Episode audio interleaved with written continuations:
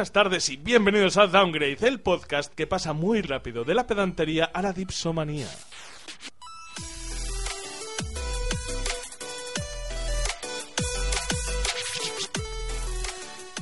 Creo, creo que es uno de los programas en los que peor tengo hecho el guion. Entonces yo creo que voy a empezar directamente por las presentaciones, porque ni yo mismo tengo muy claro cuál es el esquema. Es que es el año nuevo, es el año nuevo que nos confunde. Pero bueno, ahí, a la extrema nueva. derecha de la sala, tengo a Yoyo. Un poco más cerquita tengo a Rafael. Y me da un poco de envidia, pero buenas noches. A mi izquierda tengo a Miguel. ¿Qué tal? Buenas noches, buenos días, buenas tardes. Al fondo de la sala, en la mesa, tengo a César. Muy buenas noches. Y aquí tengo a Frodo que está grabando. Esto súbelo, súbelo que va a quedar fatal, es terrible, pero tú, tú dale, tú dale caña. Y también un servidor de ustedes, Héctor Camba. Vamos a poner una cancioncita y comienza Downgrade.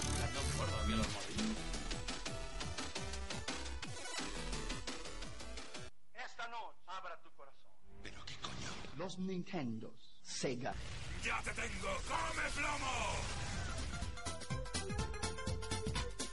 Estás escuchando Downgrade, el podcast de videojuegos hecho por gente mayor que se emocionan como niños. Bienvenidos.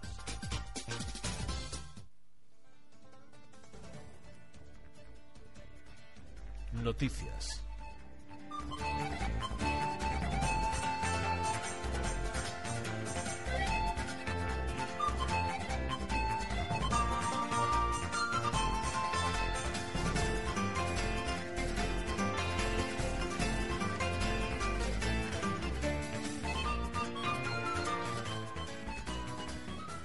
Yo os tengo que reconocer una cosita y es que por algún motivo que desconozco, el primer programa del año se me está haciendo muy cuesta arriba. O sea, yo no sé, acabo de llegar, me acabo de sentar, ya he hecho la introducción.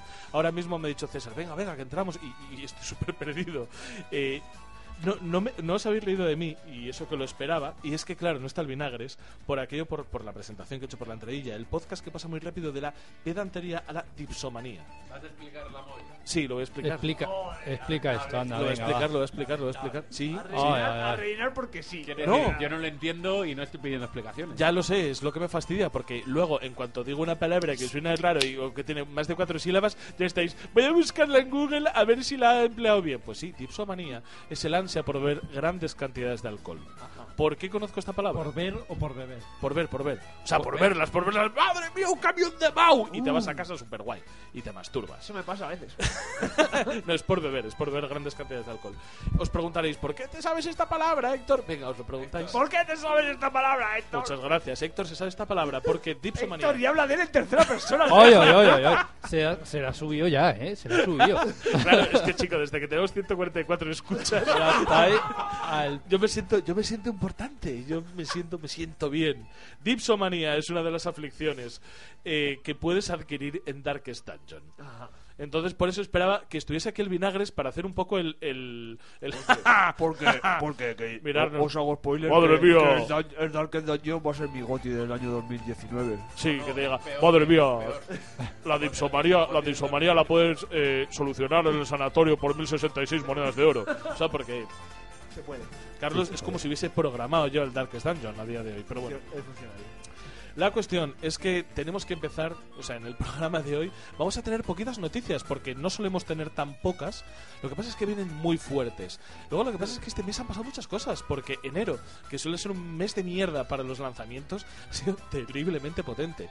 Y como habréis comprobado los que nos sigáis periódicamente, los que nos sigáis a tiempo, hemos tardado cinco Matías. semanas. Sí, como Matías, o sea, realmente Matías, co- como tú te habrás percatado, que hemos tardado cinco semanas en hacer otro programa y nos ha dado tiempo a jugar a muchísimo. Entonces tenemos el programa cargadísimo, tenemos menos tiempo de lo habitual, no estamos todos los que solemos ser. Entonces yo no aseguro nada. Si este Vamos programa, si este habitual. programa, mira, si este programa no se graba, yo solamente voy a decir una cosa.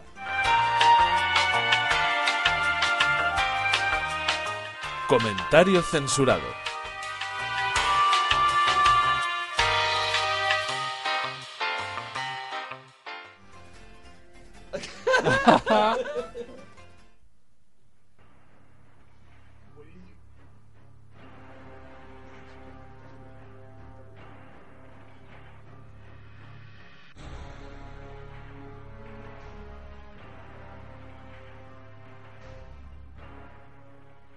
Una buena muestra de, que Downgrade es el programa de la dipsomanía es que acaba de empezar, no llevamos ni cinco minutos de programa y ya estoy esperando a ver cuándo puedo dejar de hablar para ir a hacer pis. No, no, es el que, primero, por lo que veo, es ¿eh? que hay uno que ya se está yendo al baño. O sea, Yoyo ya se está alargando a hacer, a hacer pipí por fuera.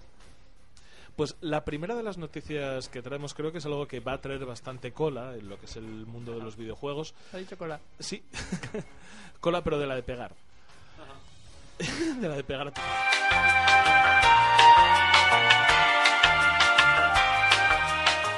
Comentario censurado.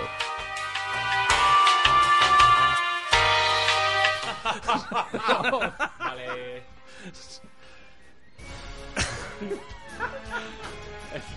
el mejor, el segundo mejor chiste que he escuchado esta noche. Sí, efectivamente.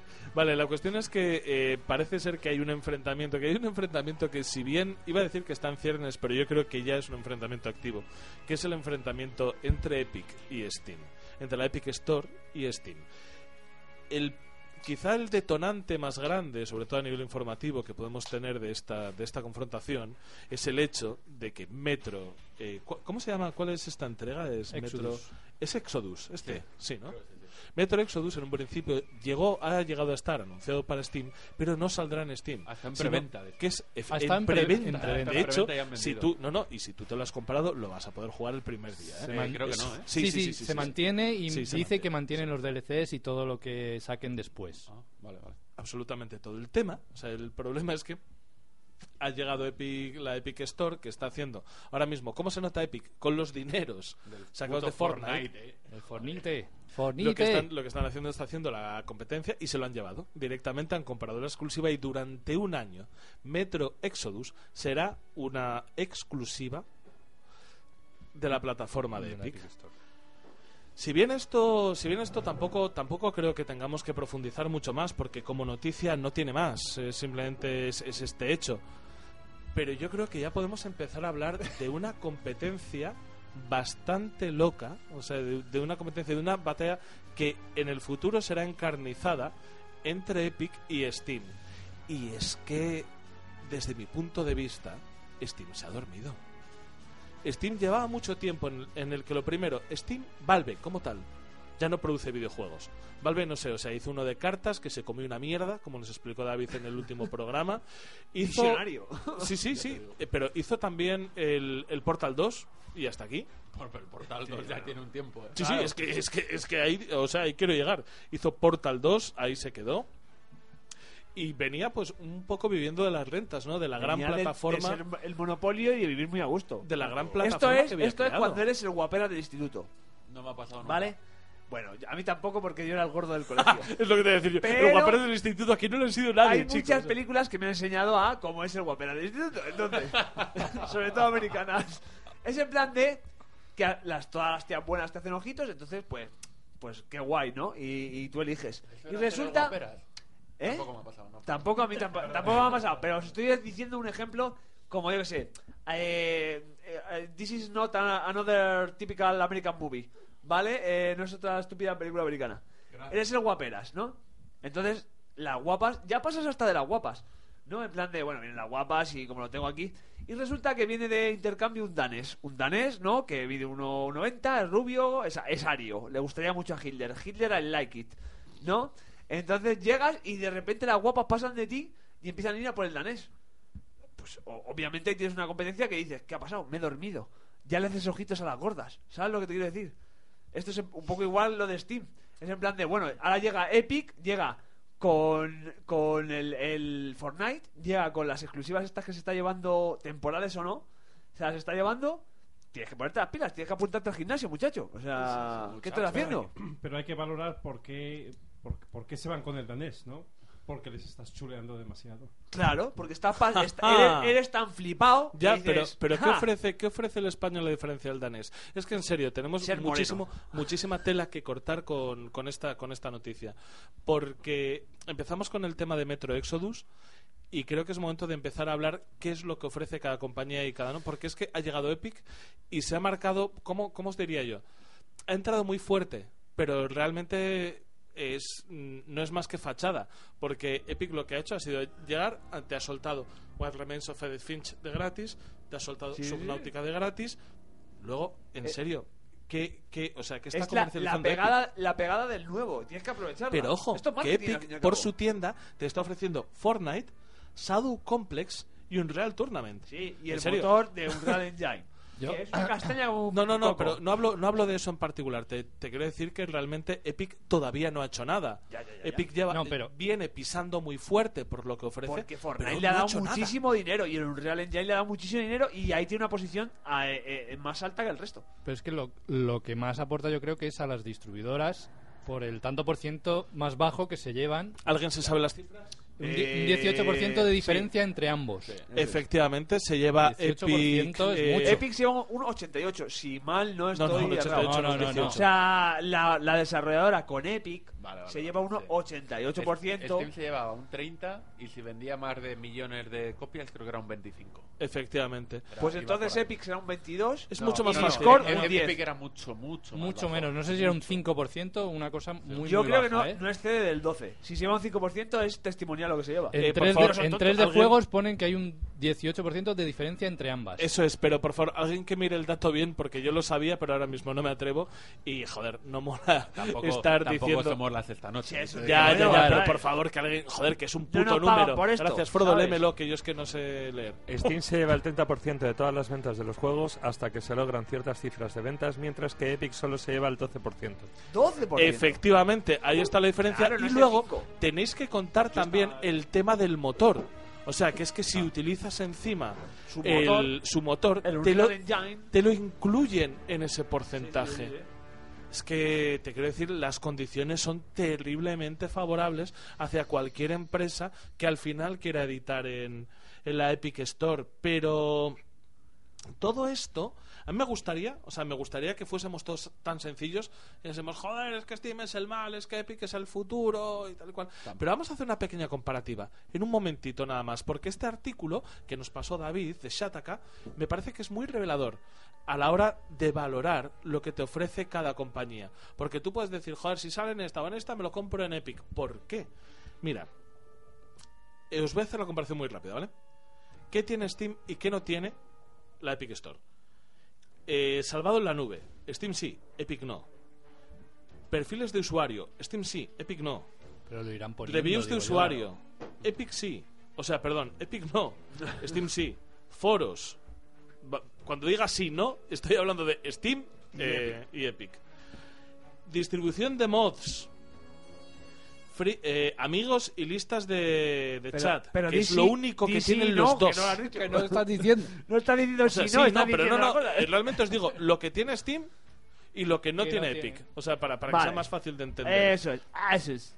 grupos, eh, eh, cambio de, de ítems, de objetos, li- eh, librería, o sea, Compartida. resúmenes de librería. No, ¿No tiene Epic de resumen de librería? cuenta, o sea, comp- eh, compartir cuenta con sharing. Tiene el Family Steam, que no lo tiene el otro. O sea, es- eh, streaming a otros dispositivos. Es que no tiene ni tan siquiera para hacer screenshots. ¿No? No tiene. ¿Ni pantallazos? No, no, no. O sea, sí, bueno, F7 por el de Windows. Claro, nos ha jodido, pero quiero decir, dentro de la aplicación. Guías creadas launcher. por el usuario. Lista de deseos. Es que al final es muy fácil, es muy fácil llegar y demonizar rapidísimo a Steam y decir que es que es que Epic son los buenos y es que Steam son Pero los yo- peseteros. yo- yo como pero Steam tiene una plataforma que Muy creo consolidada. que todavía no nos hemos dado cuenta de todo lo que posee. Y había una comparativa que hacían en Steam te cura el cáncer. Sí, no, bueno, pero sin embargo había una comparativa que no me acuerdo si lo hacían en Anait o donde, o donde la, la oí, muy buena, que era eh, directamente te, te lo decían, decían, fijaros que eh, hace falta ser una compañía con mucha idea, con mucha inversión para crear una plataforma de distribución online, porque una compañía tan potente como Ubisoft ha fracasado. O Pero, sea, eh, Steam empezó igual que ahora Epic. Con cuatro cosas. No, no, no, no, no empezó Bueno, porque la situación 2. del mercado Claro, es que no era la ¿eh? misma. No era Pero la es que misma. Epic empieza en serio, Fortnite. ¿qué le queda? ¿Qué le queda a Steam? Sacar el Half-Life Frodo, que 3. llevas un rato levantando la manina, cuéntame. Pero es que, ¿por qué hay que elegir? Eh, eh, como usuario de, inform- eh, de ordenador, ganamos, eh, Vale. eh, nos llevamos juegos igualmente. Me lo puedes preguntar dentro de un poquito porque yo a eso te voy a contestar después, porque es una de las cosas que llevo pensando un tiempo. Vale, Yo pienso que, que la tienda de Epic irá evolucionando. O sea, acaban de empezar y todas estas cosas que, De que todas tienen maneras- carencia, imagino que las copiarán de Steam, que Vale, es lo que, y lo que les vas a ser la gente de capaz Steam. de, mantener una infraestructura que sea capaz de competir con la de Steam, Si cobrando niños- solamente. Si los niños siguen comprando skins de Fornite, Y sí. pases de batalla. Todo, todo eso de los foros, de los logros, de lo tal. es- ¿Le suda la polla a los de es- Steam? es- no, no, pero quiero decir que, que a nivel de, de- de inversión Es pajichuela. es, es, es una mierda. No, o sea, hombre, no. No, es, no es No, no, no me lo creo. Por y yo mucho soy que sea. informático. Y es A ver, que no debería habla- yo estamos discutir de hablando esto un volumen, contigo. Estamos, no, no, estamos hablando de un volumen de negocio tan inmenso que la infraestructura y el tontería. desarrollo de todo, ese, de, de todo eso. Con lo que es estáis nada. sentados en esta mesa lo hacéis con la minga. Es nada. No, no, quiero decir que. De verdad, de verdad, el family sharing, el. O sea. eh, Estamos las librerías ¿de compartidas. hablando? ¿De 100 billones? El ¿De streaming. 500 millones? Joder, me pareció un pellizquito, ¿eh? Bien, bien, pero quiero decir que pi- piensa a, a medio plazo. En 5 años, el volumen de negocio de, de la tienda de Steam o de la tienda de, de Epic va a ser muchísimo más grande Pero Steam eso, esto ¿no? lo pudo construir en el momento en el que ellos eh, lo tenían absolutamente todo. Pero es que en el momento en el que hemos atomizado tantísimo el mercado, ¿tú te crees que de verdad esto es mantenible? Porque es que al principio yo decía, joder, bueno, vale, pues Steam ha perdido esto. Pues vaya. Pues Steam ha perdido esto. Pues vaya. Pero es que ha llegado un momento en el que EA saca sus títulos por su propia plataforma. Bethesda lo saca por su propia plataforma. Epic crea su propia plataforma. Eh, Uplay es la única que sabe que han sido que como son franceses y se rinden pronto, saben que no les merece la pena su plataforma. Sí, pero bueno, esto. En serio, es que GOG tiene su... O sea, Escucha, esto es lo de es siempre. que hay gente polaca, David, gente polaca, haciendo su propia plataforma. David- sa- ¿Y sabes por qué hay tantas, eh, tantas plataformas? Porque al final, si quieres un juego y está en otra plataforma, pues te lo compras. Ah, ja, ja. esto eh, viene muy, muy a colación de lo que de lo que comentó antes Frodo. Pero yo, yo David, que, que es muy sabio y es el que nos dijo esto, nos advirtió estas cosas, también nos advierte que detrás de Epic hay una inversión de cierto gigante chino que se llama Tencent. Y no somos conscientes del dinero que tiene esa peña. Quiero decir, cuando di- decimos mm, dinero es que dijeron, eh, voy a hacer una copia del PUBG que lo está petando y, y voy a comprar la licencia del PUBG por si acaso. Por si el Europa este, por si el Europa me sale mal, pues tengo el, el original. Por si en también. Europa O sea, no funciona. Sí, eso sí, sí. es. Pero bueno, yo no sé, yo no sé si es eso, es que no sé si es la misma concepción de negocio no. Yo lo único que creo es que en estos momentos eh, pasa siempre.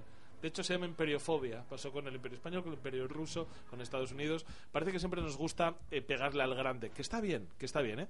Pero ahora como que es muy fácil coger y decir, es que madre mía, Steam, ¿por qué cobras este porcentaje por Pero todo yo- esto? Yo, como Pues usuario bueno, pues no le pongo ninguna pega a Steam. O sea, lo que haya por Claro. detrás entre Steam Yo absolutamente y, ninguna. y las Claro que no. desarrolladoras y las publicadoras es una movida. Pero más, Es que ya no publica nada de Blizzard, ya no publica nada de Activision. Es que en serio, ¿qué te queda en Steam?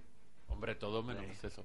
To- Pero es que todo, Bli- todo, Blizzard- todo menos eso, Blizzard todo menos SEA, fuera. todo menos... Blizzard siempre ha estado fuera. Todo Sí. menos SEA, menos Ubi, menos. No, Ubi no. Ubi, es dentro. lo único Ubi que mantienes ahí. Claro. Square está dentro. Es que Square no tiene su propia Pero no le importa... ¿no? de- Escucha, los japoneses acaban de llegar a Steam. Pero no tú te crees tampoco que se vayan a la Epic. No, no, pero también te digo una cosa. ¿Tú te crees que lo que saque Square no lo va a sacar en todas las tiendas habidas y por haber? Seguro. Bueno, no lo sé. Vete a saber. Pero, pero a ver, vamos a ver lo mismo que vemos en el tema de Netflix, HBO, etcétera. Habrá cosas exclusivas, habrá cosas que salen en todos los sitios, vamos a tener que ir a una tienda y a otra. Mm, Hombre, lo, lo único bueno que tiene esto dentro del mundo del PC, la, la exclusividad no es una exclusividad real a la hora del jugador como es la de consolas. Es decir, si en vez de conectarme a Steam me tengo que conectar Sí, eso nos da a. Epic, Nos da eh, igual. por lo menos me da un poco por culo eso sí tener 200 programas instalados, ¿no? El de Steam, Uplay, el de EA, el de Blizzard, el de su puta madre, que además se van llamando unos a otros para poder arrancar el juego.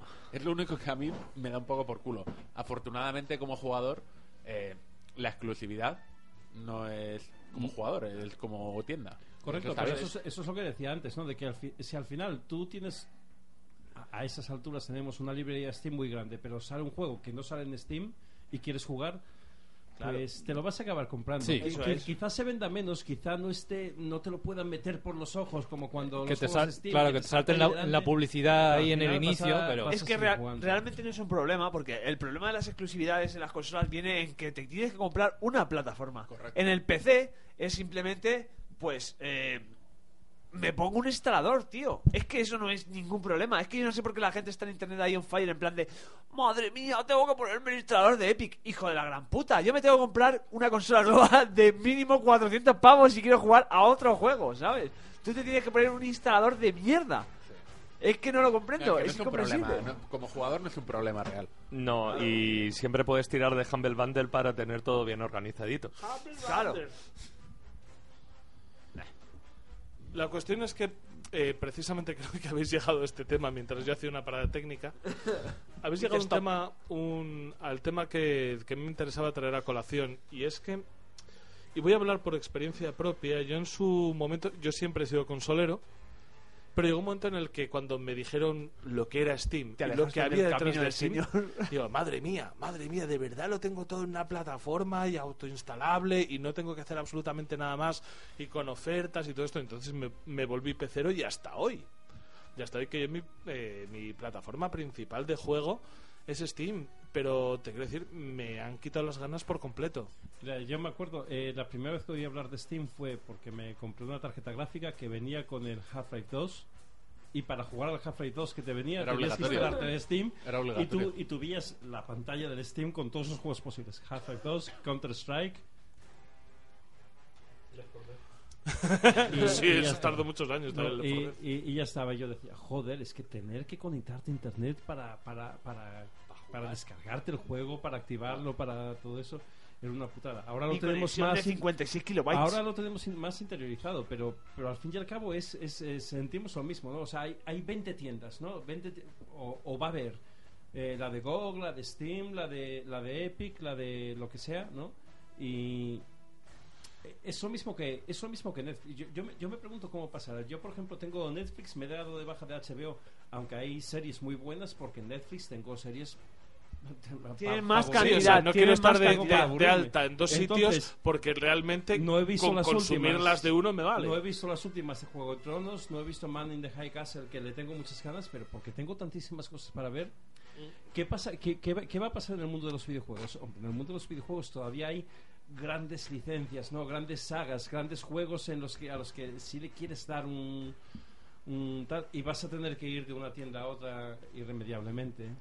Eh, va Ya, a haber una guerra. una irremediablemente, irremediablemente O- hasta cierto punto, hasta cierto punto. O sea, yo lo que quiero decir es que al final, y esto es un poco a lo que quería llevar el, el debate, este comentario de noticias sobre lo que tiene Steam no tiene las otras y tal, al final entre todas, eh, entre toda la competencia van a tumbar Steam.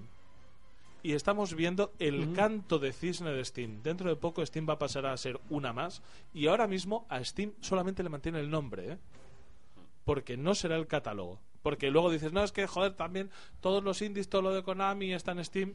¿Cuánto va a tardar los indies, eh, Konami, En en estar en, en todas las tiendas? Claro. Muy poquito. Hombre, sobre todo Muy poquito, por eso estamos en el, en el canto de cisne. Y yo a lo que me refería indie. antes, perdón, sí. No, una compañía indie que dice, en vez de publicar en Steam, que me van a llevar un 30% Claro. y no voy a llegar al, al, Es que al- ese es- al número de ventas del 25, El me próximo prefiero ir a de Epic. O Celeste va a salir en Epic, no Hombre, en no, Steam. No, y el Claro, próximo, no, y el próximo de cualquier tipo va a decir, mira, me voy a publicar en todas. Ya me llegará el dinero por donde sea, pero es que voy a publicar en todas. Y ojalá me llegue más por este que por este. Y en el momento en el que se asiente una, te- eh, una, una compañía, en el momento en el que Epic sea grande, la gente ya directamente no va a ir. No va a ir a Steam, pero por eso os digo que estamos un poco en el canto de cisne de esta compañía. Y si bien en su momento yo me decanté por jugar en el PC porque lo tenía todo mucho más ordenado que por jugar en consola, ahora me estoy dando cuenta de que es justamente a la inversa. O sea, te quiero decir, yo ahora mismo me conecto a la PS Store de PlayStation y lo tengo todo ahí guapísimo. Yo, O sea, eh, no tengo que hacer mandangas. O en la- Eh, eh, yo, yo con la Xbox eh, puedo ver los juegos mezclados, los que tengo de, con las distintas suscripciones. No sé en la PS4, ¿no? La- las- los de EA, los de Gold. eh, Por no hablar Pass. de eso, o sea que si ya te encima eres, eres de Xbox, tienes el Game Pass, tienes vinculado absolutamente todo lo que tienes en la en, en tu Xbox a las otras compañías sin hacer ninguna distinción de que seas de EA, de que seas de Steam, de que te publique tal. O sea, es que tú puedes ahora mismo tener en la misma interfaz, fijaros cómo se ha dado la vuelta a la tortilla. Puedes tener la misma interfaz, estar jugando eh, a Skyrim, pasar automáticamente al FIFA, pasar automáticamente a- al Fortnite. La única manera que tienes de hacer eso a día de hoy es en consola. Y, y fíjate, o sea, esto ya es ponerse demasiado. No. Sin cambiar de plataforma. O sea, en PC lo puedes hacer, pero cambiando de tiendecita. Pero sí, es que a nivel de de Play, y esto ya a lo mejor es fliparse demasiado porque no, no conozco del tema legal, pero incluso que haya una única Play Store, eh, a lo mejor no es algo realmente legal y es algo que no se ha llevado a un juzgado en Europa y que ha dicho, no, perdona, tú no puedes tener un monopolio de ventas. Me parece Por- súper interesante lo que planteas, pero es que no existe un monopolio real No es un porque monopolio, tú estás ¿no? diciendo, porque tú estás real diciendo, si tú quieres comprar en mi sistema, compras en mi tienda. Eso es como- nadie Claro, te nadie y te impide comprarte una Xbox y comprar Claro, la y es tienda lo que le dijeron a Microsoft, por ejemplo, diciendo, mira, es que si quieres un navegador de internet, usas el Explorer. ¿Y qué pasó? Ya. Que se los No, follaron. Pero, pero, pero no es lo mismo. Es como de- pillabas. lo que No, tú no, no. dices es como Es decir. igual. En, en, en el concesionario de Mercedes deberían vender BMWs. sí, Eh, no, no, no, no, no, es no, verdad, no. es verdad. Pues en la, No, en- es- en la esa. consola No, de ese es un Sony ejemplo, ese es vendes- un ejemplo. Pero tú en un vídeo Sony puedes poner, bueno, un vídeo muy, muy, muy, muy lejos. Uy, en un VHS. VHS, en un- en, en no. un, en un DVD, un Blu-ray de cualquier marca, puedes meter eh, el formato físico de cualquier otra marca. No, pero sería. No, no, no, pero- porque pero- sería distinto. bueno, sería o sea como que- que tú en un VHS exigieses poder reproducir un Betamax. No, no, no, no, no. no. Sí. no, no, no, no, Eh, no. nos estamos No. espiando un poco. Sí, A ver, eso no- ¿quién no es? Además, es. estáis haciendo unas referencias Tan tan, tan viejuner, viejas. tan viejuner. ¿Sabes? Mira, este programa solamente que te- lo escucha Matías 144 veces seguidas y Matías tiene nuestra Yo te digo que tarde o temprano pasa nada, ¿eh? el tener una tienda exclusiva que vende sobre una única plataforma, eh, yo creo que terminará cortándose. Yo no lo sé, yo creo que por concluir un poco, lo que diría es que si bien antes el PC parecía ser lo más cómico, uy, lo más cómico, lo más cómodo, y creo que muchas personas nos decantamos al ordenador por la comodidad, hay una serie de factores, como es la multiplicación de las tiendas, el precio excesivo de las tarjetas gráficas y de cómo se ha puesto el PC Gaming, que yo por lo menos en la próxima generación, salvo que cambien muchas las cosas, voy a volver a las consolas. Creo que no seré el único y que vamos a volver a tener eh, un mercado de los videojuegos más repartido que nunca. Que también estará bien, ¿eh? que también estará bien. Pero nos quedamos sin tiempo para más y vamos a pasar a otra noticia que se titula Randy, ¿qué has hecho?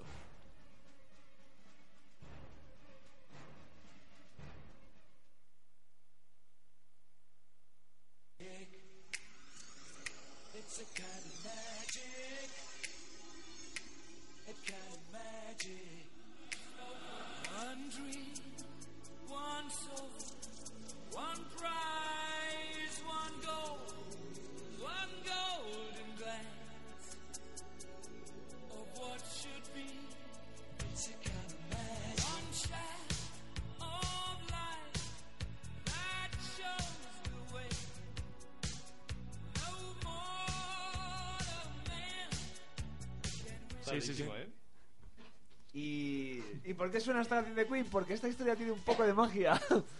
y es que Randy Pitchford, a Randy Pitchford, eh, que es el CEO de Gearbox, le gusta la magia. Y le gusta la magia porque, porque le ha denunciado un amigo suyo de 40 años. Pues, escucha, 40 años de amistad y te la lía así, ¿eh? Bueno, antes se la ha liado Randy un poco, ¿vale? Esto es un poco complicado. Total, ¿Quién se la ha liado a quién? El demandante, Wade Callender, que era el, eh, el CEO de la compañía americana, o sea, el CEO, el, el que se, el ejecutivo de la abogacía, por así decirlo, el que se encargaba de las cosas legales, ha demandado a Randy Pitchford, que es el dueño de Gearbox, el que le robó dinero a Sega del Alien Colonial Marine Jodo. para invertirlo en Borderlands, precisamente por algo parecido. ¿Por qué? Porque dice que con 2K Games, cuando firmó Borderlands, le, le hizo firmar un, un bonus ejecutivo secreto y personal de 12 millones de dólares. ¿Esto qué es? Esto es Randy diciéndole a 2K, tú me das ahora 12 millones de dólares y luego, si el juego vende más, pues ya el resto se lo pagas a esta gente que, que son los trabajadores. Que es el, El bonus el- secreto. El bonus que se tiene que Qué llevar bonito. mi, mi plantilla. Que luego corrupto es el PP, o sea, pero Claro. quiero decir, chicos. pero a mí me lo pagas eh, por adelantado. Entonces, ¿qué dice Wade Colander? Pues, según Kotaku, dice que eh, a través de. Bueno, tra- en el nombre de, de, de Wade Colander, en su propio nombre, Randy Pitchford pidió un préstamo de 300 mil dólares destinado a la compra de una nueva casa. Pidió, gastó. Esto es buenísimo, ¿verdad? Esto da para serie de Netflix, ¿eh? Pero, va, pero lo- la, la polla, porque aparte del, del préstamo, pidió eh, dinero para vacaciones familiares, suscripciones a clubs de armas, compra de accesorios para pistolas y esto lo mejor, intentar conseguir un buen abdomen. ¿Cómo? Pero perdona, esta vida no es la que todos soñáis. Armas, claro. casas, abdominales. Faltan, pros- faltan casas con pro- hechas con prostitutas. Claro, claro. O sea, eh, la casa de Gabe Newell y la de Randy Pitchford, eso de la fosa de las cariátides de voy a poner una columna que sea como una mujer. No, No. es una prostituta Una disecada. prostituta, Efectivamente. No adicta al crack. Porque no aguantaría una columna.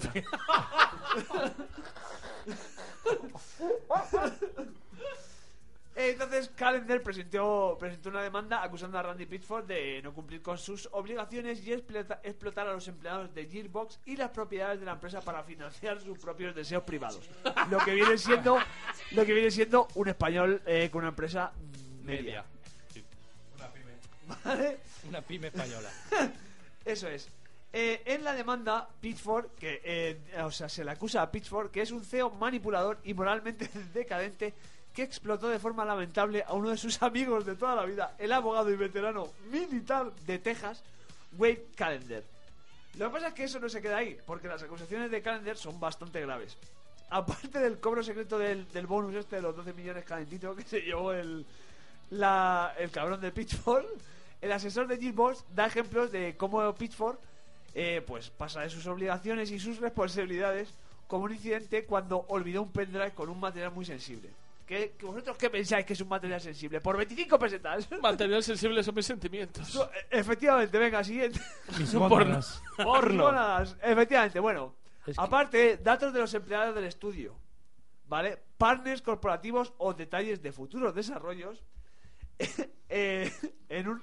Se- ah, bueno, claro, esto es buenísimo. Se lo dejó eh, olvidado en un restaurante que se llama. De una cadena que se llama Medieval Times. Hombre, qué bueno. ¿Qué es Medieval Times?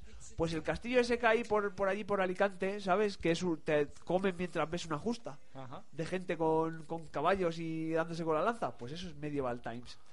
Es lo que hacías tú en Villaverde. Ver Eso gente es, con caballo. Pero con una navaja muy grande. Y el caballo no era de verdad. Era de los de. Era, de- era del bueno, era del bueno, pero no era del de verdad. Es la, la connotación. En este pendrive se encontraba.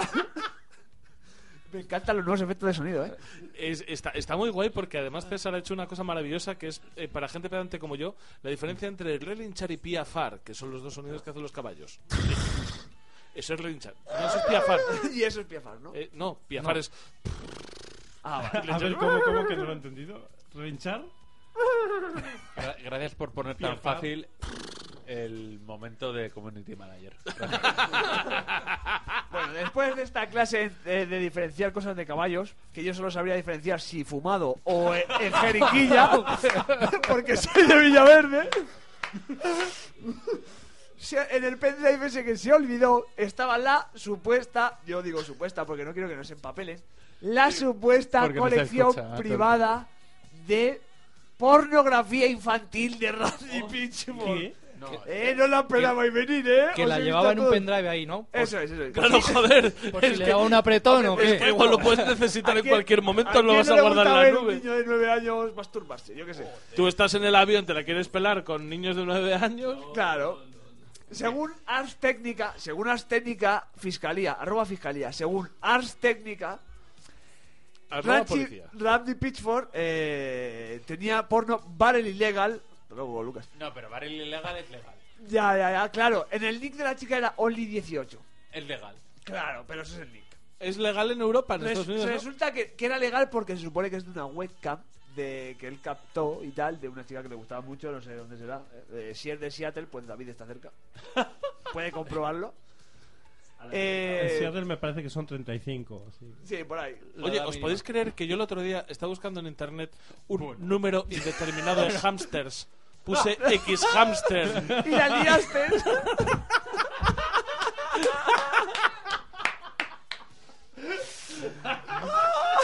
Qué, qué decepción, ¿no? Qué decepción. El, el chiste me parece. Eh, chapó, ¿eh?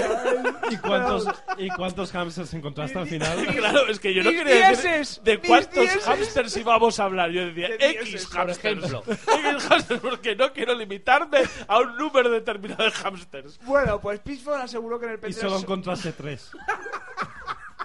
A a alguno le habrá pasado lo mismo buscando X vídeos. Vamos fatal de tiempo, por favor. Sí, por favor, sigamos. Por favor, Pitchford aseguró que en el pendrive solo había una imagen y que su asistente comprobó que su contenido. Eh... Espérate. Espérate. Su contenido mientras él estaba de vacaciones. O sea, él se va de vacaciones y yo veo su pendrive, yo qué sé, por, por- por lo Y que le meto una foto de un niño desnudo porque es lo que yo le hago a mis amigos. Claro, y al final eh, reconoció que toda la oficina lo había visto. Esto de que se te va de las manos, de mira este meme y al final hasta la, la limpieza lo ha visto. ¿sabes? En la demanda, Calendar eh, también dice que, que Pitchford usó fondos de Gearbox para fiestas celebradas por él y su mujer y que en dichas fiestas hombres adultos se expusieron a menores para deleite de Randy Pitchford. ¿En serio? Sí, sí, sí. Ríete tú, ríete tú de las fiestas de Freddie Mercury. A ver, ¿eh? esto, como lo... O de las nuestras. O de las nuestras, sí, Hola, sí. eh, Randy, ¿Os acordáis cuando nos anduvimos exponiendo? A, a esa no, a esa no me habéis invitado. La, ¿eh? la última cena de Downgrade terminó exponiéndose, ¿eh? Randy Pitchford dejando mal a Freddie Mercury. Ojo, cuidado. Eh, como es normal, pues un portavoz de Gilbo ha, dicho, le ha dicho a Kotaku, que es la que ha soltado todas estas barbaridades, que las, las alegaciones realizadas por un antiguo trabajador son absurdas. Obviamente no va a decir, no, no, son verdad, son verdad. Eh, sin ninguna base legal o real. Y están deseando contestar a esta demanda en el juzgado y no tienen más comentarios que decir por ahora. Pues eso. Y que Jim Ball presentará una queja al Colegio de Abogados de Texas contra nuestro antiguo asesor jurídico. Madre Wade. mía, un señor que tiene problemas con pornografía Claro. infantil va a un colegio ahora. Eso es. Porque, yo qué sé. Para que se apliquen medidas disciplinares por presentar una demanda que incluye alegaciones que se sabe que son faltas. Como, como uno que trabaja conmigo, que es un poco falta. Falto. Las reglas de conducta profesional de los abogados prohíben de forma expresa la presentación de documentos que sabe que son falsos. Pitchford también en Twitter, pues porque Twitter es el vertedero de, mierda más grande de, todo el internet, ha dicho que los ataques realizados por mi antiguo amigo y colega no tienen base real o legal. Simplemente están intentando chantajearme por dinero. Ganaremos. Pero como las demandas están en marcha, no puedo hablar tanto como me gustaría. Estoy sorprendido por sus mentiras. Gracias por vuestro apoyo, cariño y apoyo, otra vez, porque se supone que es un subnormal. Porque le das los pollos como a Edu Aguirre. Y luego publicó otro... luego publicó otro tweet que decía y explicaba, como padre encuentro los crímenes contra niños especialmente repugnantes. Es muy doloroso que Pero amigo- crímenes, no follárselos, joder. es muy doloroso no más. ¿Cómo voy a este ser yo machista? ¿Cómo voy a ser yo machista si me follo Eh, niños, hombre? Es muy. bueno, sigo. Es- os voy a acabar esta noticia ya. Es muy doloroso que un antiguo amigo mío y colega mienta para tratar de asociarme con ese mil comportamiento con el objetivo de conseguir dinero. Has dicho ese Ese comportamiento. Y añadió que a medida que avanza el día estoy descubriendo quiénes son mis amigos. Gracias por vuestro cariño y apoyo. Voy a tratar de centrarme en mi trabajo y confiar que la verdad y la justicia prevalezcan en los jugados. Punto, pero esto se acabó. No me puedo creer, antes de que cerremos esta noticia, os, di- os digo que no me puedo creer que estemos hablando de estas cosas en 2019. 2019. ¿Eh? ¿Qué ha pasado? Por favor, música, para pasar a otra cosa. Oye, suele Una ser- hora y dos noticias.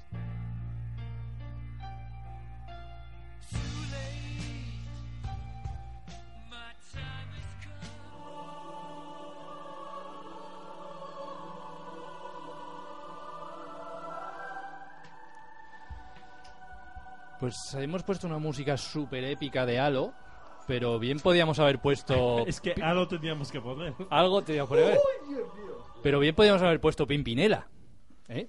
Porque vamos Por de eso- separaciones. Por eso vete, olvida no- mi nombre. Claro. ¿Ya? porque mm, son dos noticias de, de gente que deja gente. Aquí me han puesto en el título algo de, de abandonar al abuelo en la gasolinera. que no sé- ¿Quién pondrá los títulos? ¿Quién ha puesto eso? Será árbol? el cabrón ¿Quién asturiano que ¿Quién lo será? pondrá? Hijo puta. Bueno, pues hablamos de que Bungie o Bungie, según pronunciéis el, el idio- el idioma de los ingleses guiris, que es, ¿cómo se llaman? Suicida balcones. Bueno, Eh, que se separa de Activision. Han dicho que pasan de la distribuidora, que bueno, no sé si han sido ellos o Activision que les ha dado la patada. Porque las malas ventas del último Destiny 2 han- han Efectivamente, tenido hay, ahí hay un muchas cosas meh. que dicen que el, Que motivo, revés, ¿no? que el motivo del, del divorcio son las ventas discretas, que no malas. No malas, no, no, malas. no han sido malas. que no malas de Destiny y además Destiny como saga porque es que os recuerdo que Destiny eh, ha vendido mucho ha tenido gente y tal pero Destiny venía con el título de ser la mayor producción de la historia de los videojuegos y ni la primera entrega ni la segunda iteración han sido quizá el, el rompesquemas o sea es que es que al final el mundo de los videojuegos es, es precioso por este tipo de cosas. Es como la segunda división. Llega, llega un equipo Está modesto apretado. y te mea en la cara. claro. O sea, tú estás poniendo la mayor de las inversiones en hacer un juego multimillonario y llegan unos señores que hacen una modificación de su juego de mierda que no le gustaba a nadie, que se llama Fortnite. Y, y- Sí, pero- y te crean una store nueva, o sea, y te crean una tienda, y te crean una tienda Claro, nueva. eso quizá las expectativas de Activision eran demasiado altas y han dicho, pues como los bancos, ¿no? De, ay, este año hemos perdido. Dicen, cabrón, no has tenido pérdidas, has ganado menos de lo que tenías pensado. Efectivamente. Y, y por eso, en parte, la- pero vamos, la, la saga Destiny eh, va a seguir con Bungie y ellos dicen que van a seguir trabajando, que es una saga que les Pero gusta se lo mucho. llevan. Sí, sí, se lo queda a Bungie. Activision no, no tiene nada que ver. Y entonces esperamos ver un futuro Destiny 3 o como quieran llamarlo. Activision está un poco en plan de... Activision está soltando lastres. Sí, no, está soltando lastre no. ¿Sabes por qué ha soltado lastre la hija de la gran puta? Esto es mi teoría loca en mi cabeza. Dale. Porque viene Sekiro. Y Es en plan de, Twice. bueno, eh, eh, voy a hacer cálculos de cuánto voy a perder con de- soltando a Destiny y cuánto voy a ganar teniendo Sekiro. ¿Sabes lo que te quiero decir? Pero, Pero espera, espera, que estoy Se- perdidísimo. Sekiro- Sekiro, ¿qué tiene que ver con...? Hombre, Sekiro viene de Hombre. From Software Pero va, Y va a haber tiene, otro, tiene la licencia de La publicación Activision pero y habrá dicho Uy, si ahora tengo que hacer algo de marketing se lo voy a hacer a Sekiro porque es ¿Tú de From de- Software ¿De verdad te crees yo- de verdad que a la hora de hacer números sí, sí, sí, sí. ellos pueden llegar a valorar Sí, sí, sí, sí, que sí. un juego de Front Software Sí, sí, sí, llegue sí, sí, a una décima parte? sí, sí, sí, sí, sí. No, o sea, yo, que yo- no, hombre, que no. yo creo que aquí que en rentabilidad me lo puedo escucha, creer. escucha, escucha, pero- esto está grabado. Sekiro va a tener por lo menos tres pases de temporada esos locos. Sí, tres pero pases de... Sekiro, pero espera, espera, espera, Sekiro va a ser un juego online. No, No. Entonces, ¿qué es pases de temporada? eh, pases de temporada con nuevas Quiero decir, aventuras a lo que voy eh, de One Player. Que la, la- la idea de un de este juego del otro que estábamos hablando es que se venda y se vendan skins Sí, claro, y claro, movidas a lo largo de los Eh, y años. bailes y su puta madre. Claro, lo que, que, no, tú que no quieras. compite Vale. con un juego offline, ¿no? Efectivamente, efectivamente. Pero ¿qué pasa últimamente? Que los juegos online se están dando un poco contra una pared. O sea, no sé si, si lo veis. Quiero decir, Destiny 2 sueltan a Destiny Yo voy ciego porque ya. Destiny 2 ya no, eh, y yo desde hace un rato. Sueltan a Destiny 2 porque Destiny 2 no vende lo que ellos quieren, ¿vale? Con lo cual ellos prevén que Destiny 3 no va a vender lo que ellos quieren. ¿Qué pasa? Ven que God of War se lleva el GOTY y vende un montón y God of War, God of War y es un single player. Sekiro es un single player que no va a tener seguramente multijugador. Y si tiene multijugador es como los de From Como Software. de Te invoco, vienes, me ayudas y te pidas. Eso. ¿Vale? ¿Qué pasa? Que si ese juego vende, ponte, po- te pongo 7 millones de, de copias. Porque hay mucho fan de Dark Souls, hay mucho fan de lo otro y hay mucho fan de, de la moto. ¿Vale? Esa gente llega y dice, ah, que van a sacar tres, tres, tres pases de batalla esto de temporada. Voy a comprar los tres. ¿Vale? Y por esos tres pases de temporada te cobran, ponte que 35 pavos. ¿Vale? 7 millones por 35 pavos. ¿Vale? Ya te lo has llevado calentito. Las cuentas les tiene que salir, si no, no dejan salir a Destiny.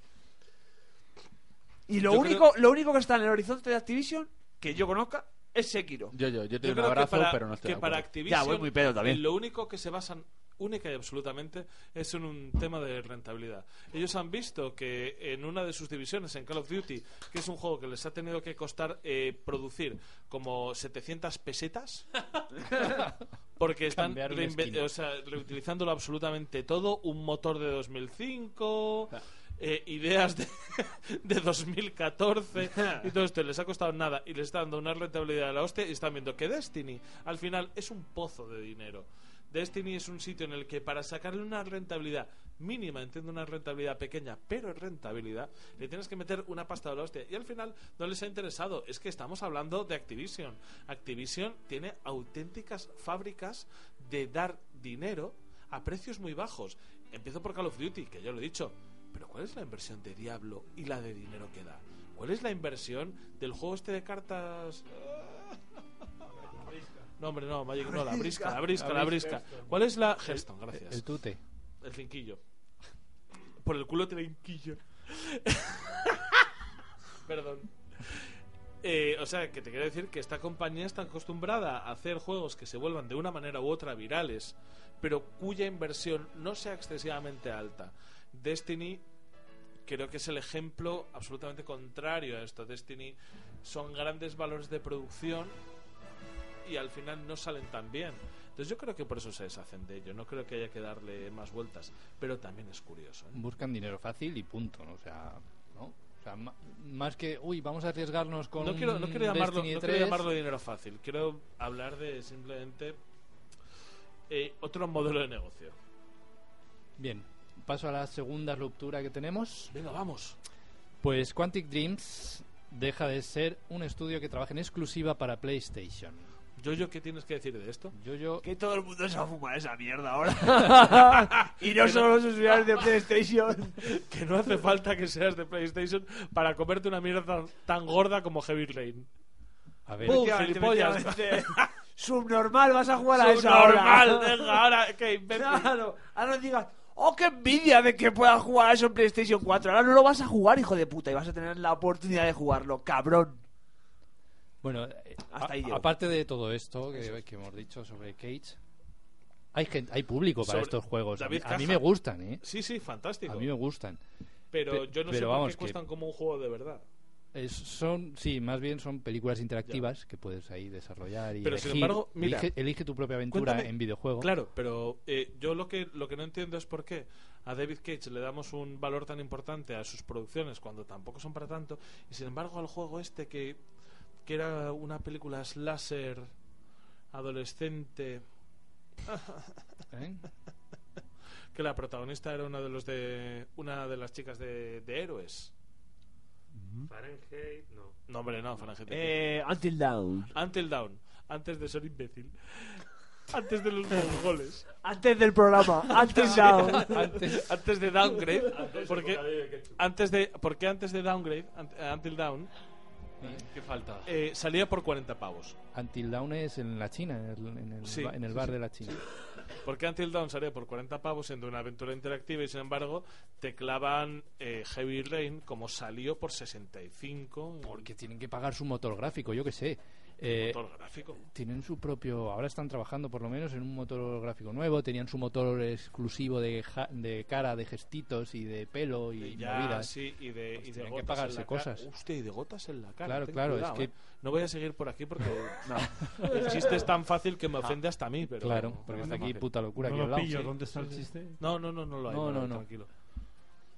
Pues, y eso es. Y también, también se pira David Cage. David, no, sigue con su estudio, pero ahora van a trabajar para más gente. Solo en vez de solo para Play, ahora el próximo título que todavía no han revelado nada porque está en una fase muy temprana será para multiplataformas. Pues ahora, podríamos seguir hablando un rato de esto y haciendo burla, pero vamos a pasar de noticia.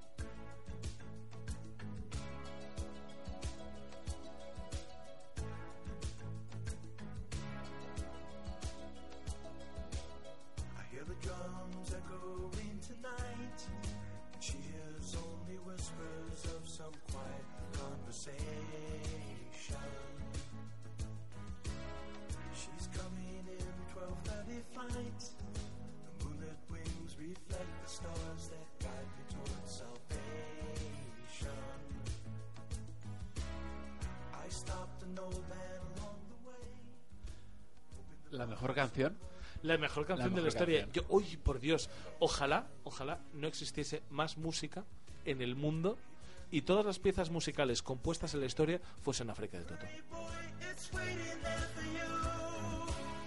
¿Por qué arrancamos con una canción de África? Porque el PlayStation Now llega al tercer mundo, por fin. Efectivamente, PlayStation Llega- Now llega a África. Llega al tercer mundo, llega a España, Italia, Portugal, ojo. África del Norte. África del claro, Norte, pero es que África del también llega a Finlandia, Suecia y Noruega. Entonces, Que es esto es- África del Sur dando la vuelta. Entonces, ¿esto es un insulto a los países nórdicos? O. Bueno, ¿Nos lo, han metido en lo- el mismo saco? lo que Pasado. fuera. Esto es un poco eh, nosotros sentirnos bien y ellos decir, no os flipéis tantos. No os flipéis tanto porque al final vamos todos. aquí, eh, llegamos todos de la mano. Técnicamente llega a África. Ceuta está en el norte de África. Eh, a nadie le importa Ceuta, a nadie le importa Melilla. Perdón, de perdón. hecho, a nadie le importan las Canarias. Perdón, estamos aquí hablando con African Frodo, Frodo el africano. o sea que esto es verdad, ¿eh?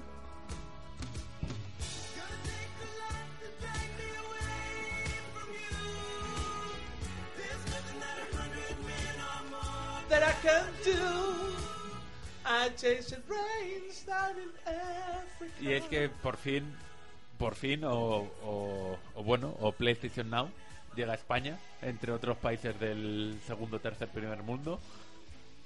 Y aquí lo, lo importante, yo creo que lo de lo que hay que hablar es la comparativa con lo que tenemos ya en el mercado. Pero se sigue, perdona, se sigue llamando PlayStation Now, Now. no PlayStation Finally. Before. No era PlayStation. At last. PlayStation Atlas. La, la gracia es Voy que. a guardar silencio para que digáis todo lo que queréis Vale. contar ahora. espera, espera, voy a empezar yo. PlayStation, PlayStation Now es un poco lo que hizo eh, Sony cuando hizo esta inversión tan loca en aquel sistema que nunca llegó a nada y que lo compraron de manera preventiva, que era Gaikai. Gaikai era aquello que te ofrecía que no importaba el, la terminal que tú tuvieses, podía ser un teléfono, podía ser un PC, daba igual la, la potencia gráfica siempre cuando tú tuvieses una buena conexión, que era para hacer juegos en streaming. En teoría, tú los reproducías en los servidores remotos de Gaikai y ellos te mandaban la imagen. Entonces, se ve que a Sony se le hizo el culo pequeñito con este tema, ¿no? Entonces, por un momento lo pasó muy mal. Dijo, madre mía, a ver si va a llegar esto. Va a ser el fin de las consolas. Cómpratelo, cómpratelo. Y a partir de que compraron Gaikai, empezaron a hacer un un sistema, un sistema todo al- alrededor de ello. Ese sistema fue PlayStation Now. Y cuando han querido llegar a ver, "Eh, vamos a hacer cosas en PlayStation Now, se han dado cuenta de, De que, la competencia directa, que era el Game Pass, les llevaba adelantando por la derecha muchos, muchos años. Y sobre todo la persona que está en el baño tendría que venir y coger, porque lo tenemos aquí en el guion, y dice, yo, yo habla ahora de lo bueno que está en el Game Pass, pero Claro, no está yo, yo. Pero, y, y es verdad, y mientras llega él, que PlayStation, eh, yo creo que no necesita un Game un Game Pass o un PlayStation Now. Es decir, ninguno, PlayStation lo necesita, si lo necesita Microsoft, lo necesita. Pero ninguno de los juegos de 2018 que lo ha petado en Play, que son exclusivos, necesita que estén en el PlayStation Now. Quiero decir, el God of War, eh, Spider-Man. eh, no hay un juego que necesite que esté en el. Es que los van a vender. llevamos un tiempo- es que los van a vender igual. Una de las noticias que se ha caído del programa de hoy era que ha La de- tenido un repunte un juego como Sea of, Sea of como Thieves. Sea of Thieves, Sea of efectivamente esa, esa noticia se cayó porque Cre- creí que era lo de la consola con forma de teta.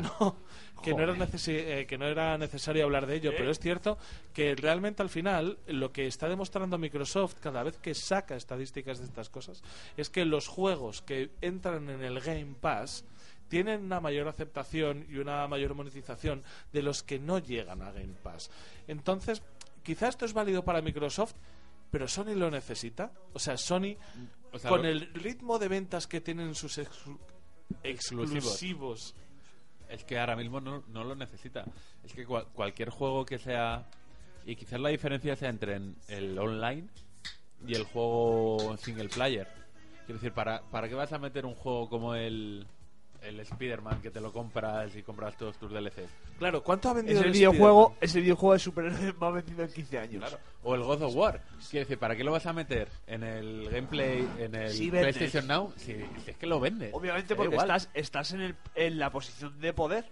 Claro. Quiero decir, si estuvieras en la posición de Xbox, lo meterías como hace Xbox. Claro, es que eh, hay 95 millones, ¿no? Ha salido de 95 Sí, sí, millones de, consolas PlayStation vendidas 4 de PlayStation a- 4. En, en proporción a los 42, creo que hay de Xbox. O sea, de esas de esas 95 joder, hay, te ha mojado la oreja, hay ¿sabes? 38 suscripciones de PlayStation Plus.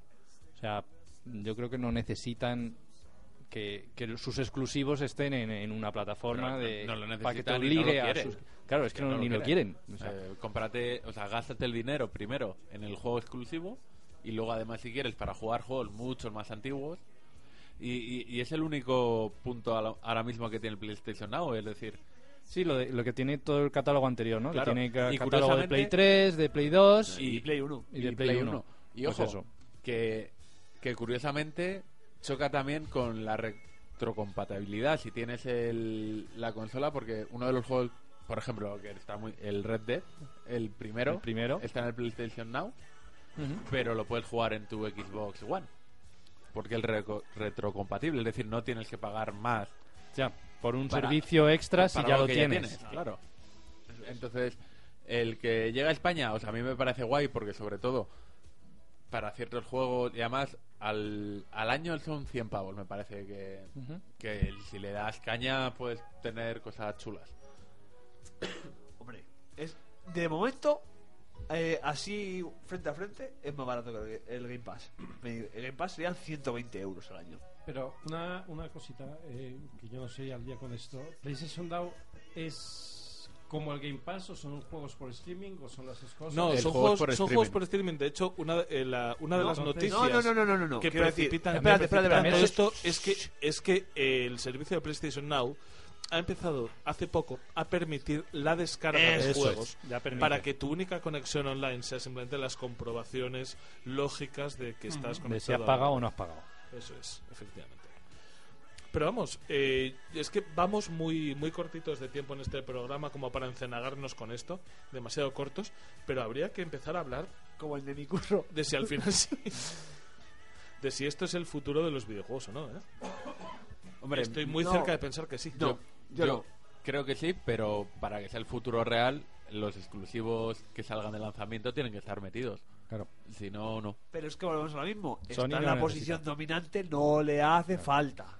Estamos oyendo hablar No estos le días... hace falta, no le hace falta hasta que la próxima temporada, eh, próxima temporada quiero decir, próxima generación, próxima generación le haga. Porque eh, Depende cómo sido- empiece la generación. Si empieza, horrible. si empieza dominando, le va a Ya, pero es la que no, bueno, que empieces dominando da igual. Porque ya veremos a lo largo de la generación cómo se desarrolla. Porque ha pasado en varias generaciones que la que empieza. eh, No, ha, pa- ha pasado en dos, como mucho. bueno, Héctor. sí, de hecho, A ha ver, pasado en dos. pero- de hecho, sí. y luego- ¿Sabes? Ha El 360 empezó Eso es- 360 y es- se sí, quedó y se 360. comió la El Play mierda. 4 empezó dominando no, el Play no 4 y se quedó Play a- 4. no miremos al pasado, miremos al futuro. Si vamos al tiempo y vemos la noticia de Tencent, ¿vale? Veremos la, la diferencia de volumen de negocio entre Sony y la división de videojuegos de Tencent y, y- y los videojuegos en los móviles. Es decir, va a haber muchos cambios en los próximos años, ¿eh? Muchos, muchos cambios y muchos cambios en la manera de jugar. Si es que yo estoy, eh, sobre todo la manera de jugar. Yo Sí, es, pero es es- que estoy muy emocionado con la nueva generación, ¿eh? Sinceramente os lo digo. Y estos días está saliendo a la luz que Apple está trabajando en su propia tienda de videojuegos por streaming, que Amazon Escucha, también está lo de trabajando en su propia Amazon, tienda sí, por Lo streaming. de Amazon ya viene Ya, de ya. lejísimos y huele ya rancio porque. ¿sabes? Compró doble, double Fine Sí. y la movida y ahí, ahí no Eso se ha es- visto nada más. Eso es como lo de aparece la cosa con una maleta con muchas La- la etiquetas cosa de países de- de lejanos. lejos. la cosa viene de La lejos. cosa viene de lejos. Pues eso, y Apple igual. Apple se ha especulado, no, es que el Apple TV va a reproducir videojuegos. Claro, ¿cuántas veces habéis escuchado de el Netflix de los videojuegos? Hay 20.000, Claro, pero y, y- y ese mantra de ¿y cuando Apple entre en los videojuegos? os vais a comer Cuando Apple entre un los coco"? videojuegos, a lo mejor se come una polla muy grande, como la de Batsu de grande.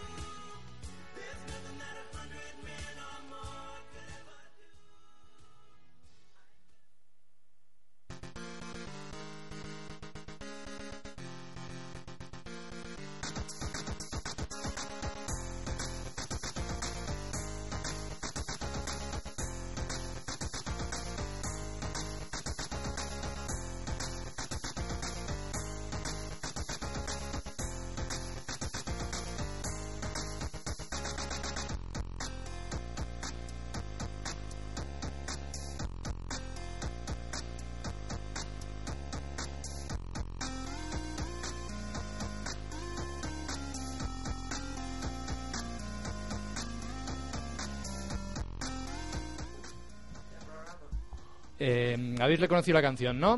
No. ¿No? No. Que sí, hombre, de... Smells like a Teen Spirit, hombre. De los Foo Fighters. de- no, de Foo Fighters no. Del, bate- del cantante de los Foo Fighters. Pues eso, esto es el futuro de la realidad virtual. ¿Qué? ¿Que te vas a pegar un tiro a la cabeza? ¿Que está muerto el futuro de la realidad virtual? Pues no, lo decía más por, por es el el título. de la realidad Es- virtual. Es más por el título de, de Oler. Porque el nuevo cacharrito que han sacado... De Oler no porque esté muerto, cojones. No, es la nueva Oler. tecnología OLER para las, te- Oler. para las televisiones de Cuando Samsung. te descubren en el tercer día en la bañera, ya oler. Oler. Han sacado un cacharrito, bueno, está en Kickstarter todavía, ¿vale? Que se adhiere a las gafas de la virtual por la parte de abajo, que te queda aquí eh, en la altura de la nariz. ¿Qué le pasa, Rafa? No, se quiere cortar las- Se quiere pegar un tiro en la No boca. hay un chiste bueno que pueda decir en alto. entonces Prefiero callarme. Espera, dilo en bajo y ya Dilo subo en yo el bajo y volumen. sube el micro. Da igual, da igual, da igual. Bueno, pues van a sacar un cacharrito que eh, recrea olores para cosas de realidad virtual, videojuegos y vídeos en 360. Hombre, ¿no os molaría oler aquel vídeo de Marna Miller en VR? Hombre. Claro. Iba disfrazada de es- Relos de dos. Oler ese conejo de dos días sin lavar.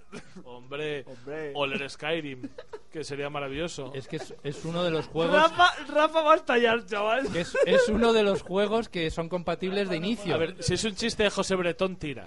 Que ya ha prescrito sea. O de un pozo, yo qué sé. Tú ya sabes que lo podemos cortar, com- com- como, siempre, ¿no? Que Como cortamos siempre los- censuramos. Pero Somos, si, si lo hago por mí, por mi alma. No, Ah, sacarlo vale. fuera, no es- es- somos un podcast sin censura, no como otros.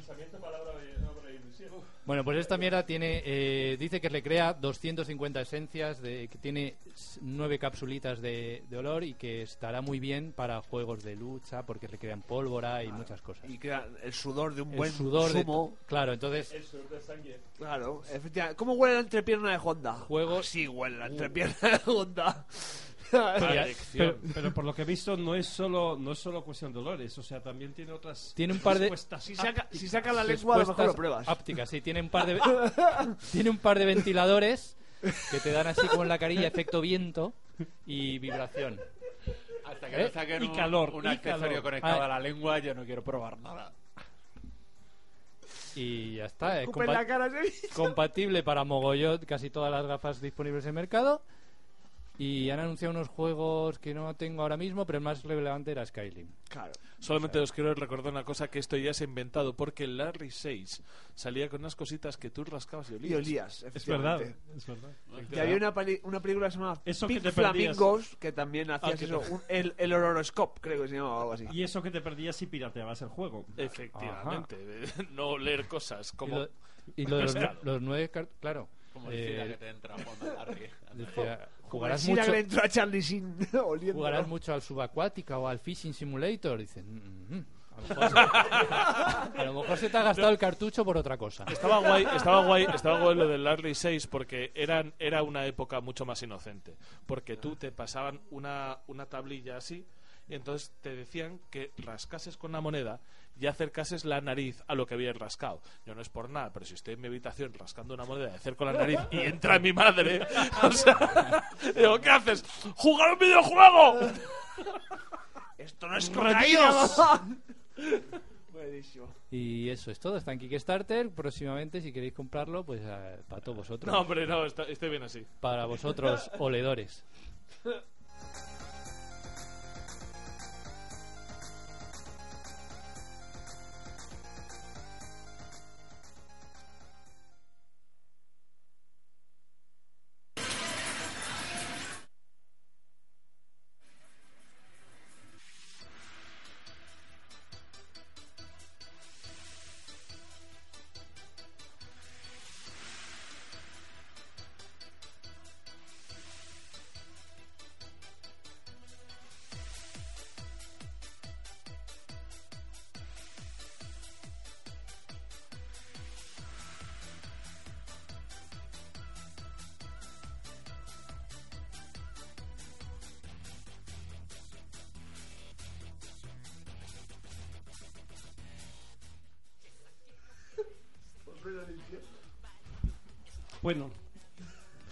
Espera, espera, espera, César, ¿de verdad has sacado una hoja para hablar de esto? Se ha traído un folio perfectamente Pero has doblado. hecho apuntes, has hecho Hemos apuntes. vuelto a lo analógico, tú. He hecho un, repos- un repostaje de investigación. Venga, dale, dale, dale, dale. Eh, bueno, a ver, a mí me han dicho... Repostaje de, de Repostaje, investigación es lo, más inteligente que he oído en este programa nunca, pero bueno, sigue. Tanquear lo llaman en Sudamérica. Bueno, Repostaje. A mí me han dicho, César, trae esa noticia, trae esa noticia, que hay que hablar de ello. Y yo he hablado de ello y me he documentado pertinentemente. Que documentarme pertinentemente ha sido, voy a hacer una cosa que no sé si hemos hecho alguna vez en el programa, que es citar la fuente. Ay, Eh, sí. ¿has en buscado en Google? ¿no? No, he buscado en Sataka. Anda, esa- Ah, que hemos cambiado. el enlace, ¿no? El enlace con la noticia. Bueno, pues, Shu, shu, shu, shataka. ¡Oh, Dios mío! Pero que cierren esto ya, por favor. Voy a bajar la música y vamos a ponernos un poco serios. A ver, hemos hablado antes de, de- no sé, no sé a colación de qué mencioné eh, Tencent, ¿no? Así con, con Sony, con el volumen de negocio, con con, con, Con Epic Games. con Epic Games. Bueno, eh, realmente tenemos, eh, tenemos eh, en los últimos programas hemos hablado de Tencent, ¿no? Eh, de esa compañía china, de aquí la música.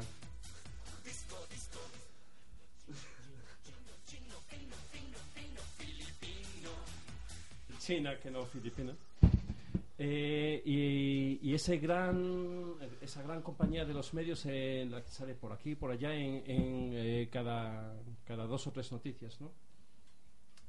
Eh, y la verdad es que nunca nos hemos separado. Sí, yo creo que en algún programa eh, nos paramos a pensar en, en el volumen de En negocio. algún programa simplemente hemos eh, llegado a hablar eh, sin aportar ningún tipo de dato del tamaño que puede llegar a tener Tencent, simplemente en, en especulaciones. Bueno, pues Tencent, para que, no- para que os hagáis una idea, sería un equivalente a lo que, a lo que es eh, Google mezclado con Amazon, mez- mezclado con Facebook.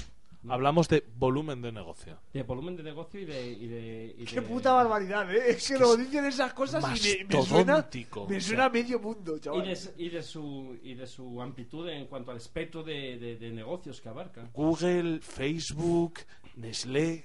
Eh, cuando, cuando estuve mirando el, el, el tamaño de la capitalización en bolsa en bolsa de Tencent, ¿no? Eh, lo primero que me encontré fueron eh, que, bueno, la capitalización en bolsa, su volumen de, de negocio, eh, 500 billones de dólares. Pero lo tiene escrito. Billones, ojo, billones, Billones americanos. americanos. Billones Billones americanos. Lo tiene escrito En en- castellano se dice millardos y son miles de millones. 500 milla- millardos de dólares, pero eso solo era válido hace dos o tres meses. Ahora son 300 millardos de, de dólares. Es decir, en dos o tres meses han perdido, sin inmutarse, ciento- 150 millardos de dólares, que es la capitalización en bolsa de Netflix. ¿Se ¿Han perdido un Netflix? Han perdido en Netflix. Toma ya, chaval. ¿Y cuántos Cristianos Ronaldos? Pues Eh, tres o cuatro. Dos o tres, eh, o, o cuatro, ¿no? ¿Pero porque por guapo o por...? Ay. Por marica. Uy.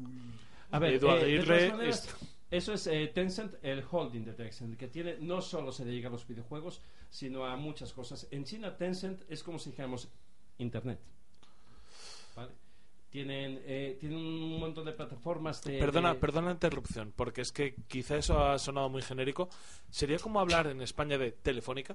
Sí, O sea, sí, porque sí. estamos hablando de series, estamos hablando de contenido online, estamos Sí, hablando... no, pero sería hablar de mucho más que Telefónica en España. No, so- Telefónica y adláteres. no es, Está, Date cuenta hablando que- de Telefónica más no es- televisión española, ¿sabes? Vale, Más- Telefónica más televisión española. Mediaset. Vale, vale. venga, ¿Sabes va. lo lo que pasa es que no es un proveedor de infraestructura, es un proveedor de, un proveedor de servicios. En concreto, en, en, eh, su división de videojuegos facturó en 2018 13.000 millones. Para que os hagáis una idea, Sony, Sony, lo que es Sony, facturó 9.000. Que es, que es mucho también de, de Sony, ¿eh? pero estamos hablando, fijaros, eh, de Pero- 13.000 con respecto a 500 millones es una pequeña parte de Tencent, ¿no? La parte de- dedicada a videojuegos ha facturado eh, pues mucho más que mucho más que Sony. Y luego Tencent, ¿quién es Tencent realmente? Pues Tencent es dueña de Riot Games, los creadores del LOL o que me LOL, de Supercell, Supercell es una compañía que se dedica a... ¿Os a- imagináis que César ahora desvele una conspiración mundial y manden asesinos ninjas? ¿Quién es Tencent? Tencent es Rodrigo Rato. Y el grupo de geos por la ventana. ¡Es Villarejo! Desde el Empiecen a apuntar con punteros de esos láser. En el momento que ha sacado ese folio eh, con ocho dobleces, yo ya me esperaba cualquier movida. ¿eh? A ver, también Yo me espera una papela. Es dueña de Riot Games, que los creadores de, lo- de Supercell. Supercell es una compañía, supongo que, que china, que ha hecho juegos como el Clash Royale, el Brawl Stars para los móviles. Madre mía. Y no es poca cosa. No, ¿eh? no, que da a dineretes volumen. eso, ¿eh? Muchísimo. Tiene un 84%. Tiene un 48% de Epic Games. De los que hablamos. Están a punto de follar entera, o sea. Sí, sí, no, no, pero Están a un vamos. 3% de decir, bueno, ¿qué tal? ¿Sabes? Y luego tiene muchas acciones en otras compañías. Por ejemplo, un 5% de Ubisoft, un 12% de Activision, un 10% de Square Enix. Podemos hablar muy mal siempre de, de Un los hermanos 3% de mi madre. de los hermanos. Guillemot, de, de la manera de hacer negocios de Ubisoft y de Francia en general. Podemos hablar mal, pero el proteccionismo francés hacia su negocio en esta ocasión ha servido para que no sean esclavos de China. Eh, bien, bueno, como nota anecdótica, es un dueño de un 5% de Tesla. Y del Real Oviedo. Y de...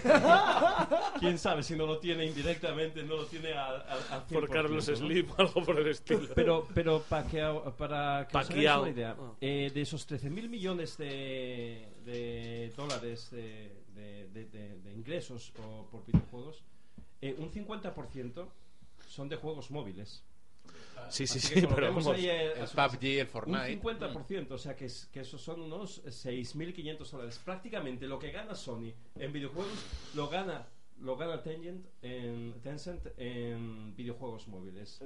Ahí Ma- es nada. O- una, una cosa loca. El otro día fui a un chino a pillar un, unas patatuelas y tal para una movida. Y Pero en estaban- Guadalix hay chinos. Hay como siete chinos. Como el billete. Está- están acotados. No, como siete, como siete en una comunidad de 6.000 habitantes, chico. Que ojo, ¿eh? Y estaba uno de los muchachos jugando al Fortnite móvil. Y me sorprendió... Me sorprendió... coño, Pero es que tanto en China como Corea del Sur como Japón es, Como Guadalix de la Sierra. que es Japón. es muy común, eh, eh, vamos, eh, la gente juega mucho Sí, a los juegos de Sí, móvil. sí, sí. pero Y es de hecho, una, una experiencia que tengo continua cada vez que voy a un chino, un chino de gente china, o sea, no un bazar, es que le dan muchísimo a los videojuegos cuya interfaz es el móvil. Entonces es un mercado que nosotros entendemos regular. no solo ¿eh? eso, no, no traemos la noticia, pero el PUBG, que tiene su versión de móvil, mucho más limitada. Que pensábamos pero que nadie la jugaría. Juega tantísima gente a la versión del móvil en China que han sacado una versión del juego de móvil para PC. Para que te conectes a los servidores de PC. Está el PUBG, PUBG normal, de eh, mobile game, de, de- de mobile game. o sea, Espera, es como eh. hacer aquello de Street Fighter de, de movie, de game. Sí. O sea, de game, de movie, de, de movie, de game. Y había una noticia de, un- de un chino que también que robaba solo para jugar al PUBG en el móvil. Robaba pollos, Sí. pollos de, de- del ave. Como ave. Edu Aguirre. De- de- no, no como Edu Aguirre, sino pollos. Pollos de la- No los de Duaguer. No, no, no. que robaba pollos, que en el AVE te dan pollos. En el ave, en el ave robaba pollos del ave para poder jugar y pagarse las cosas del PUBG Mobile. Eso me parece la, o sea, fuera, fuera bromas, me parece el- la auténtica vida moderna. Robar gallinas Para poder comer chicken. para los de para los de para, para comer chicken dinner. Winner Winner Chicken Dinner. eso. Chico, me parece maravilloso, ¿eh?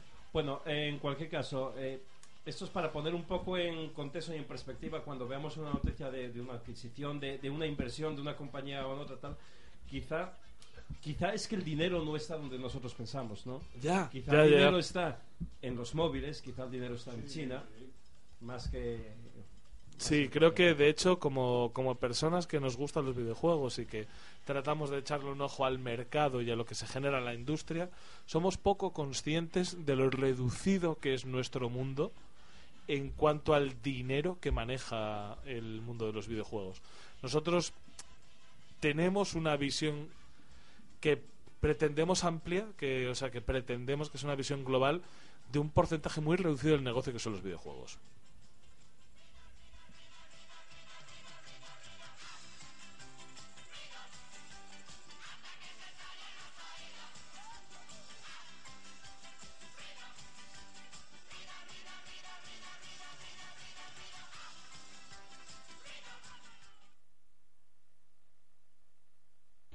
Lanzamientos.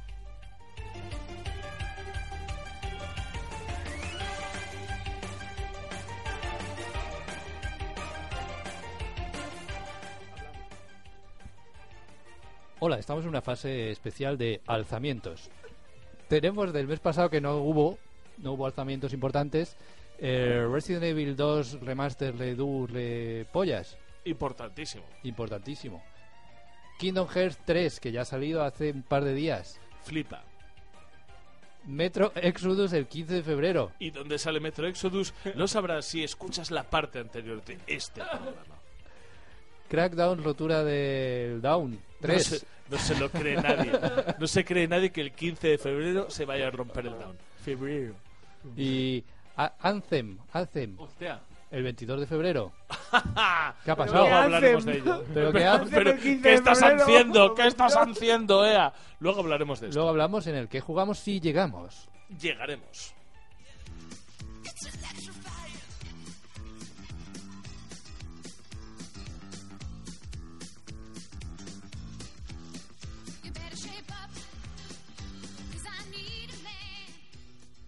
Y por esta música podréis adivinar que el título que vamos a analizar esta semana es Gris, no Grease, sino Gris, porque el estudio barcelonés Nómada Studios, Nómada Studios, perdón, perdón que lo he dicho mal, ha creado un juego maravilloso, un juego imprescindible del que vamos a hablar justo a continuación.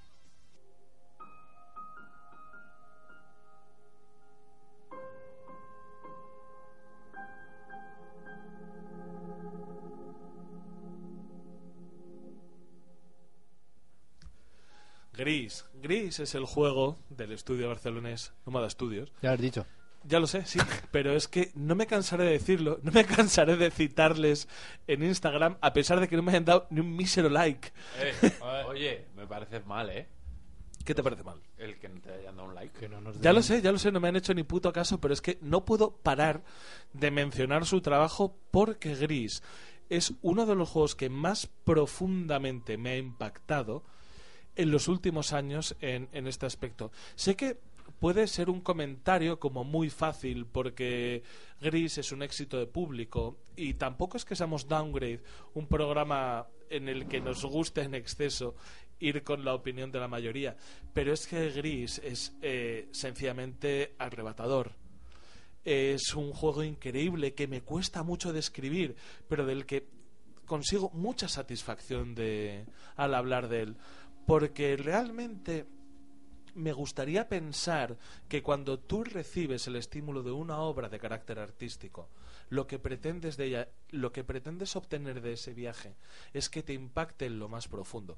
Y para mí, este es el caso de Gris.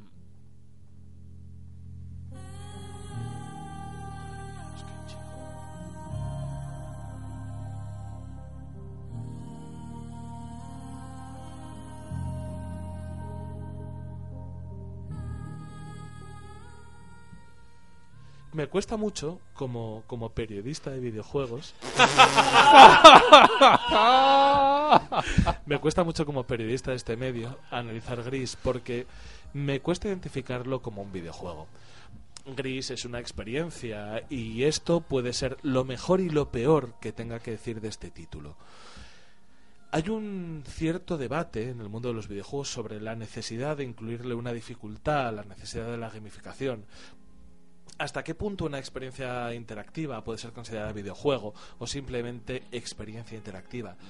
Entonces prefiero que nos deshagamos de todos esos pretextos, de, todos esos conceptos previos adquiridos y que simplemente hablemos las personas que hemos jugado en esta mesa gris y simplemente hablemos de lo que ha supuesto para nosotros la experiencia de interactuar con gris. Y vamos a intentar, y ojo que esto, que esto quizás es un poco valiente, seguir la plantilla estándar de Downgrade. Y ya veréis por qué, porque creo que nos va a llegar a alguna parte, ¿vale? Eh, los que se pronuncien, por favor, que os pronunciéis los que hayáis jugado a Gris por aquí. Simplemente para que oiga vuestra voz primero. Aupa. Aupa por ahí, Rafa. Yo un poquito solo, dos colores nada más. Solamente dos. Pues ya te has hecho el juego entero.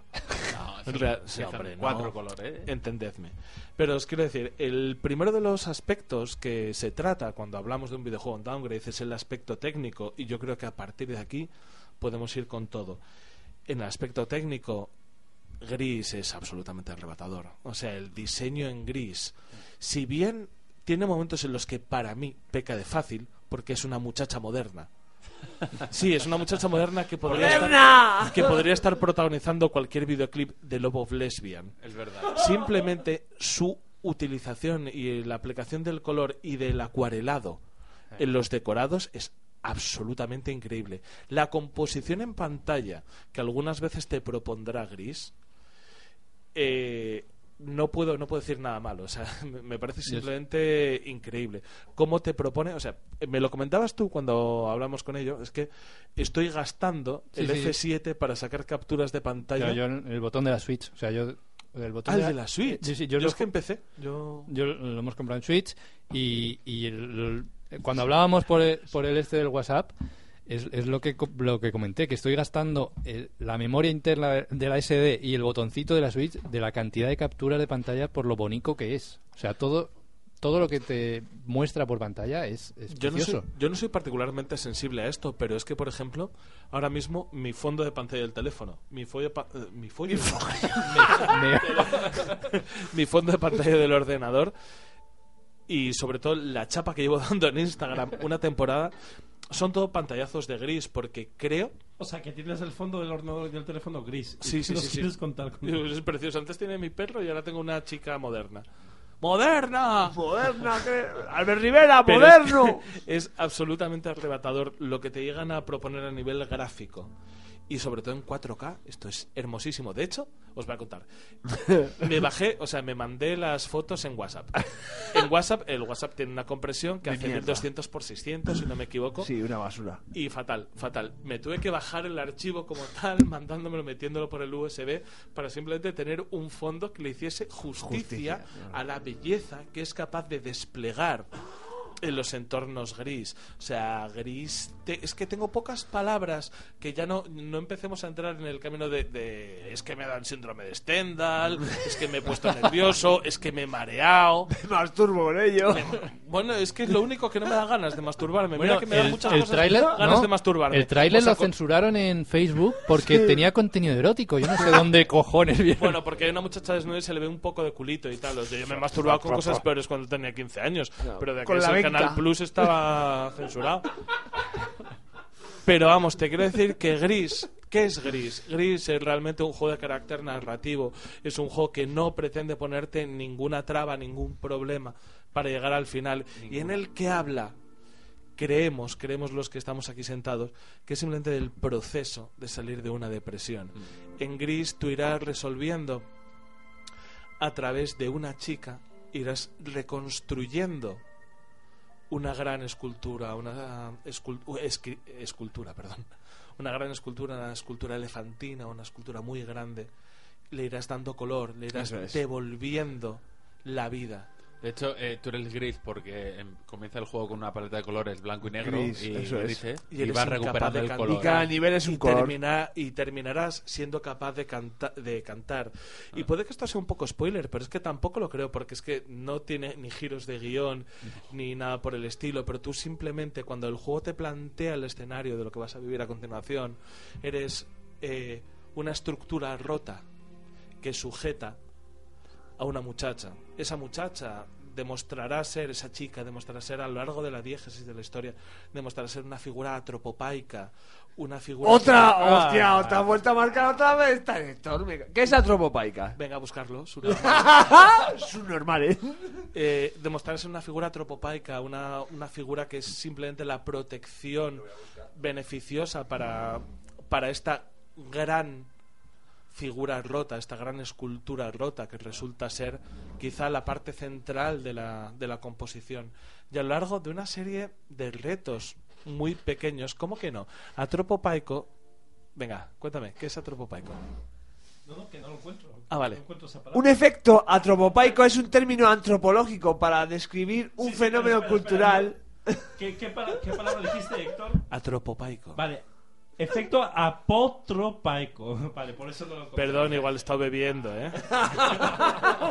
Apotropaico es un término antropológico para describir un fenómeno cultural que se expresa como mecanismo de defensa mágico o sobrenatural evidenciado en determinados actos, rituales, objetos o frases formularias, consistente en alejar el mal o protegerse de él de los malos espíritus en una acción mágica maligna en particular. Hostia, pues, no está mal, ¿eh? No te, está nada divierte- mal, o sea, te quiero diviertes y aprendes. Es la, la mayor voltereta que ha dado Héctor de momento hasta ahora. Yo, yo con esta mierda no diría divertir, aprender a lo mejor. Efectivamente. Escucha, Pero- escucha, tengo más. No, no, no. No, no, no, no, pero nos vamos, nos vamos está. a quedar con eso. En Gris tú encarnas una figura apotropaica. Qué cabrón, ¿cómo se, En el que- ¿Cómo se resarce ahí, eh? Encarnas algo en el en lo que no quiero no quiero indagar en, en Con qué eres. no insistió tanto, ¿eh? ¿te claro, está- se está, No, no, se no, está gustando el mismo, el cabrón. en la que no, no quiero indagar en lo que eres, simplemente eres una figura de ese carácter, es una figura protectora que tendrás a lo largo de tu aventura que reconstruir esa gran ruina que es una personalidad. Y a lo largo de esa aventura pasarás por momentos emocionalmente muy, muy difíciles de describir. Pasarás por momentos en los que caes y momentos en los que vuelves a subir. Se supone que toda esta historia es una gran metáfora al respecto de la depresión. Y Claro. cuando entiendes todos estos datos, te das cuenta de, de lo que has jugado, es absolutamente increíble. O sea, yo creo que Rafa, tú también tienes algo que, que comentar al Eh, respecto. sí, al final es el. Y, y el, el juego va ev- evolucionando de. Yo creo que lo que ha dicho Héctor, que el juego va de recuperarse de una depresión.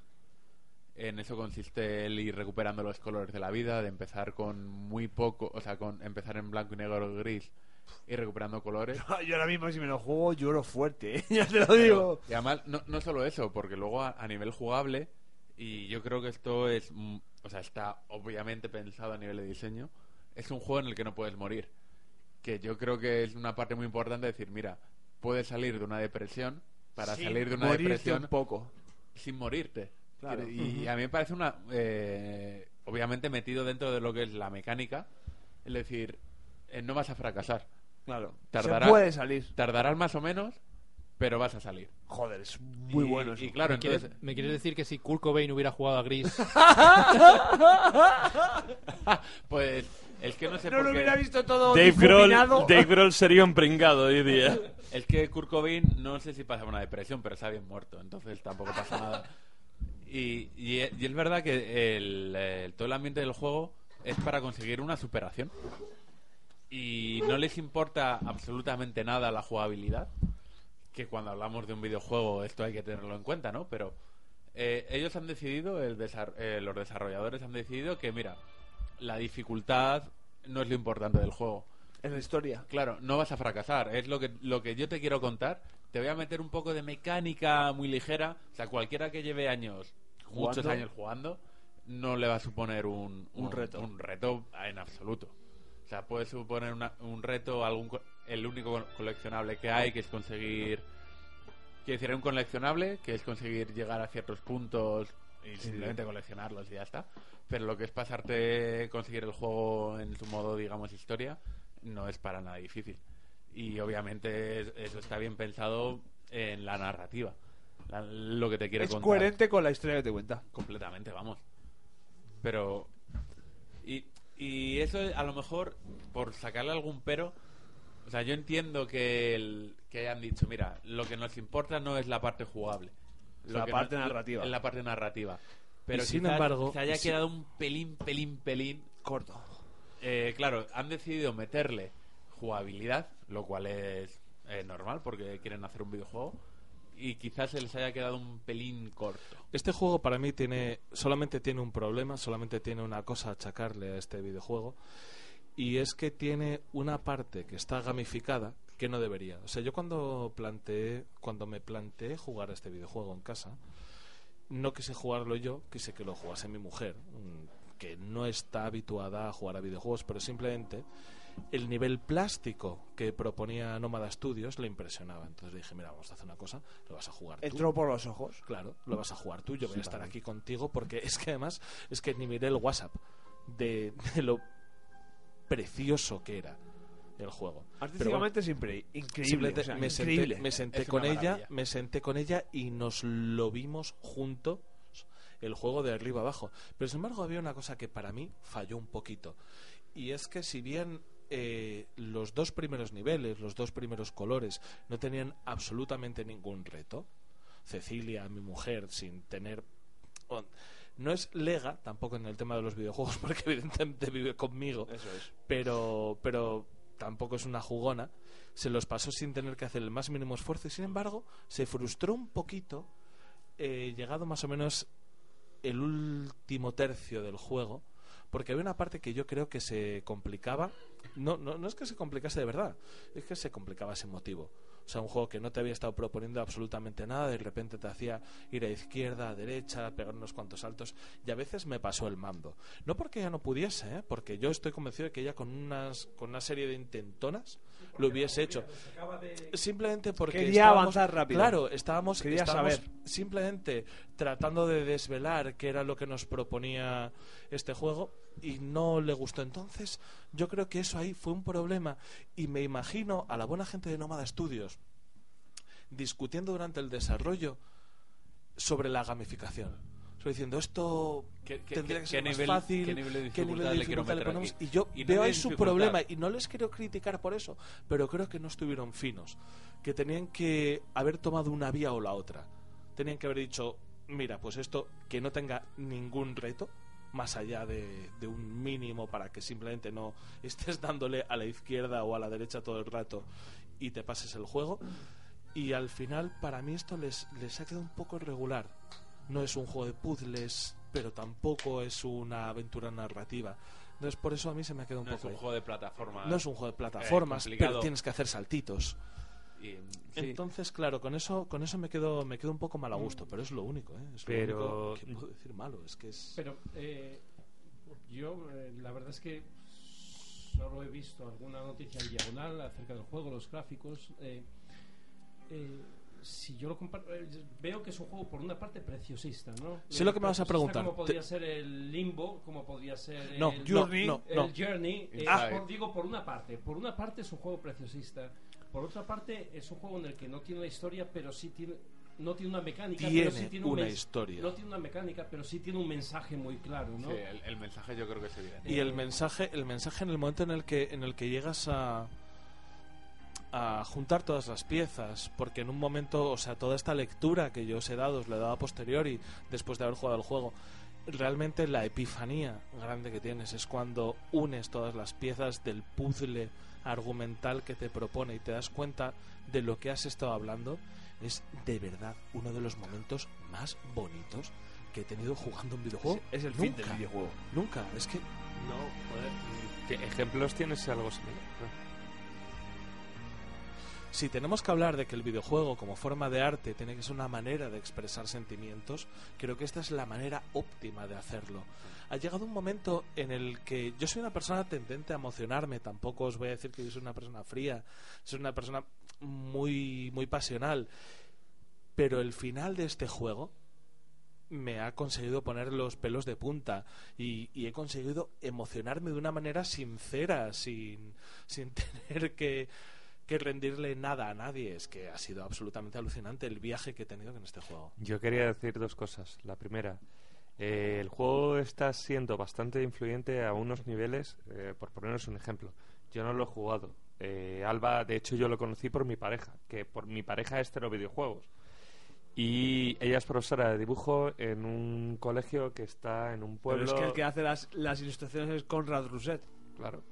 Está utilizando. eh, ella sabe conocer el videojuego, sabe que hay unos cuantos. Está con adolescentes, sabe que muchos están con una depresión y está utilizando las capturas del propio videojuego sin haberlo jugado eh, para enseñarles un poco el tema de la depresión. O sea, es un juego educativo por un lado y por otro es te cuenta una historia bastante buena. Y la segunda, lo de las piezas. eh, ¿No os parece que es muy común entre los indies? Eh, cuando has estado diciendo, cuando uno las piezas ya me doy cuenta, me estaba recordando el Braid. Es que Braid era un videojuego, esto es una experiencia. Claro. es que aquí es un poco en lo que creo que llegamos a un punto en el que tendremos que empezar a discutir muy en serio sobre hasta qué punto un videojuego te puede penalizar. O sea, los juegos Cuenta más, cuenta más el, el, el método en el que juegas o el, el, el modo en el que juegas que lo que te cuenta. Claro, es que llegamos, llegamos a un Journey, punto- por ejemplo, es más lo que te cuenta que cómo juegas. Claro, pero es que llegamos a un punto en el que tenemos que empezar a hablar de por qué los videojuegos son una forma de entretenimiento que te penaliza. O sea, porque tú cuando jugabas, y jugar, hablo de jugar de verdad, que es coger dos muñecos y liarte a leches con ellos y generar tus propias historias, Aventuras. tú nunca perdías. Siempre ganabas. Siempre ganabas, porque un juego no consiste en tener la posibilidad de ganar o perder. En un juego siempre ganas.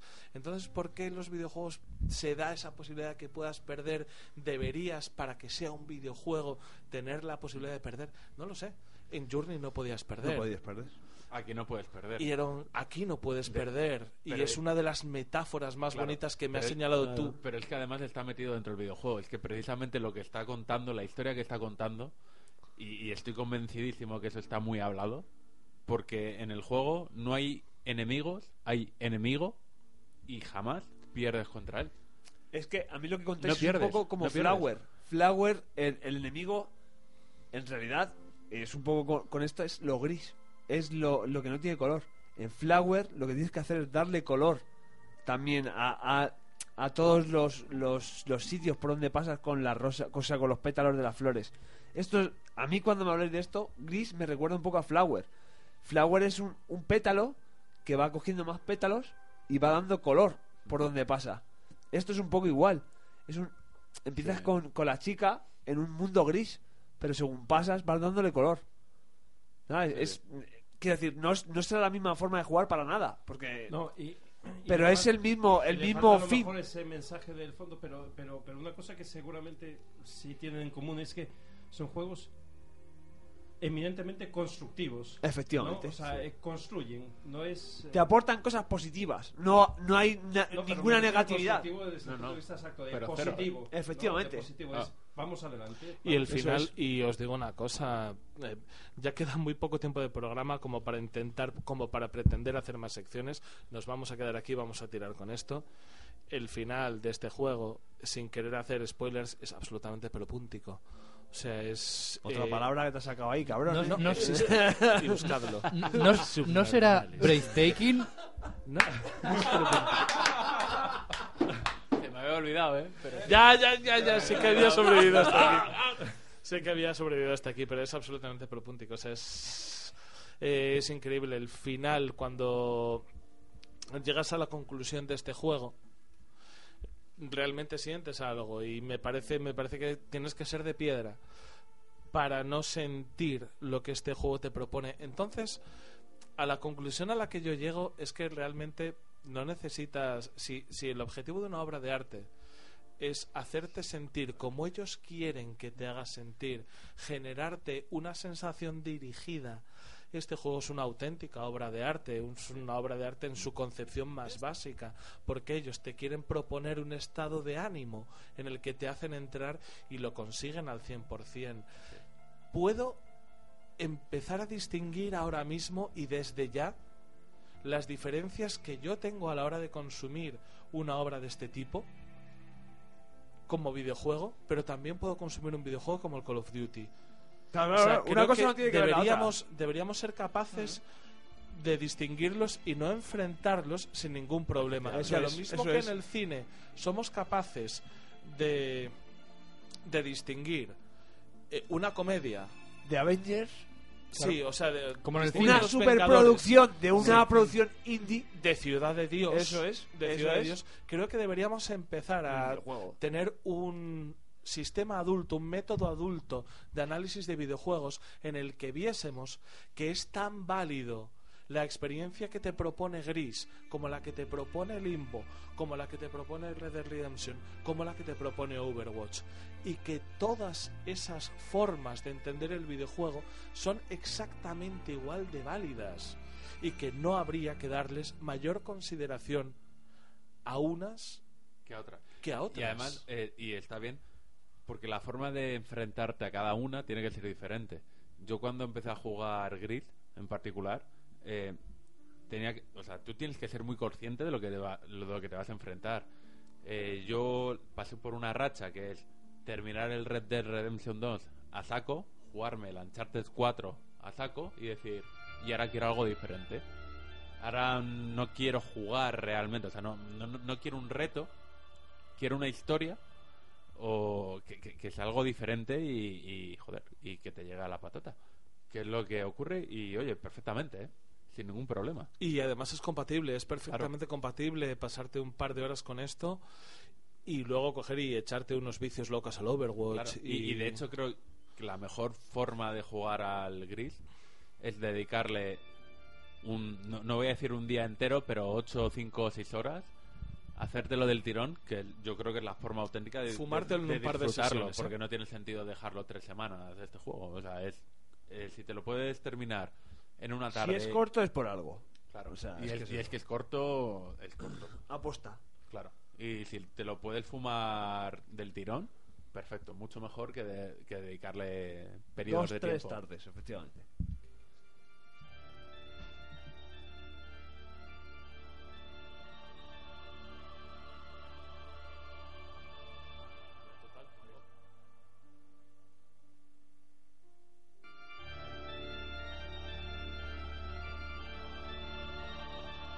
Eh, el corte que habréis notado es porque estábamos discutiendo de si seguir, si seguir tratando de, hablar más de videojuegos o simplemente cerrar el programa con, con lo que tenemos. Me encantaría que fuésemos capaces técnicamente de hacer un, una prórroga, pero creo que no lo somos y simplemente vamos a darle estos minutos a terminar con, con la conclusión de Gris. Mi conclusión particular, y le voy a dar mi propia nota, y luego los que quieran vais y le soltáis una, una nota, ¿vale? Yo mi nota voy simplemente a darle polémica. Es que el, el hecho numeral, eh, o sea, el guarismo, me toca los huevos. Yo lo que quiero es simplemente deciros una cosa. La experiencia que me propone Gris, la experiencia que me propone un estudio español, un estudio, joder, afincado en Barcelona, Nómada Studios, me vale más, me vale mucho más de lo que me ha propuesto Rockstar. Para mí, Gris es mejor juego que Red Dead Redemption 2. No quitéis la música, hijos de puta, que me habéis dejado crudísimo. Ah, vale, vale, es que baja, baja, baja de por sí solo, vale. Ojalá este programa tenga 200 escuchas mínimo. 200 millones. sea tan polémico que nos, es que nos peten el, este- Twitter. en estos momentos, yo lo único que puedo pensar cuando he jugado a ambos títulos es que he sentido más en este juego y he jugado menos, me he sentido menos frustrado que con el título de Rockstar. A mí este juego me ha enseñado algo, me, ha dado una nueva óptica, una nueva visión sobre un problema cotidiano y lo he disfrutado muchísimo. Y he tenido algo de lo que hablar durante muchas, muchas horas que no me ha proporcionado el título de Vaqueros de Rockstar. Y yo por eso a este juego le voy a dar un 8. Un 8 como una puta catedral. Está bien. Y ojo, la escala downgrade es una pasada, ¿eh? Para No un es juego no es un con Zelda un... Breath of the Wild, pero bueno. Ya bueno, pero no, pero Breath of the Wild lo tengo Lo tatuado. hace hijo Nintendo, hijo de puta. Ya, bueno. A ver, a, a- a mí, eh, porque dar números me, me- a mí en particular me parece complicado, pero sí que es verdad que lo que propone me parece un juego notable. No puede ser un juego sobresaliente porque no deja de ser un juego. eh, le han querido meter gamificación, ¿no? Lo que decimos, pero La les ha quedado gamificación que no le quedaba nada regular porque al final es. Jugabilidad. Claro, Sí. o sea, una persona que esté muy habituada a jugar, el reto es cero. Una persona que no esté habituada a jugar, pues dice, de repente Le corta, de- le corta el ritmo de la historia de una claro, manera súper innecesaria. Ponle un notable en la nota que sea eso y me parece correcto. Yo solo quería añadir que la banda sonora es exquisita y te ayuda muchísimo. Pero es que es increíble, es que estamos hablando de un juego en el que le das un botón para cantar, que no es como la gilipollez del... Como el transistor. No, no, no es como la gilipollez del transistor, que, madre mía. Oye, y me parece guay ese momento que tú puedes intentar cantar en todo momento, pero hasta que no, no llegas te al sale punto, la voz. Pero no te sale la voz. Nos vamos. La música del final.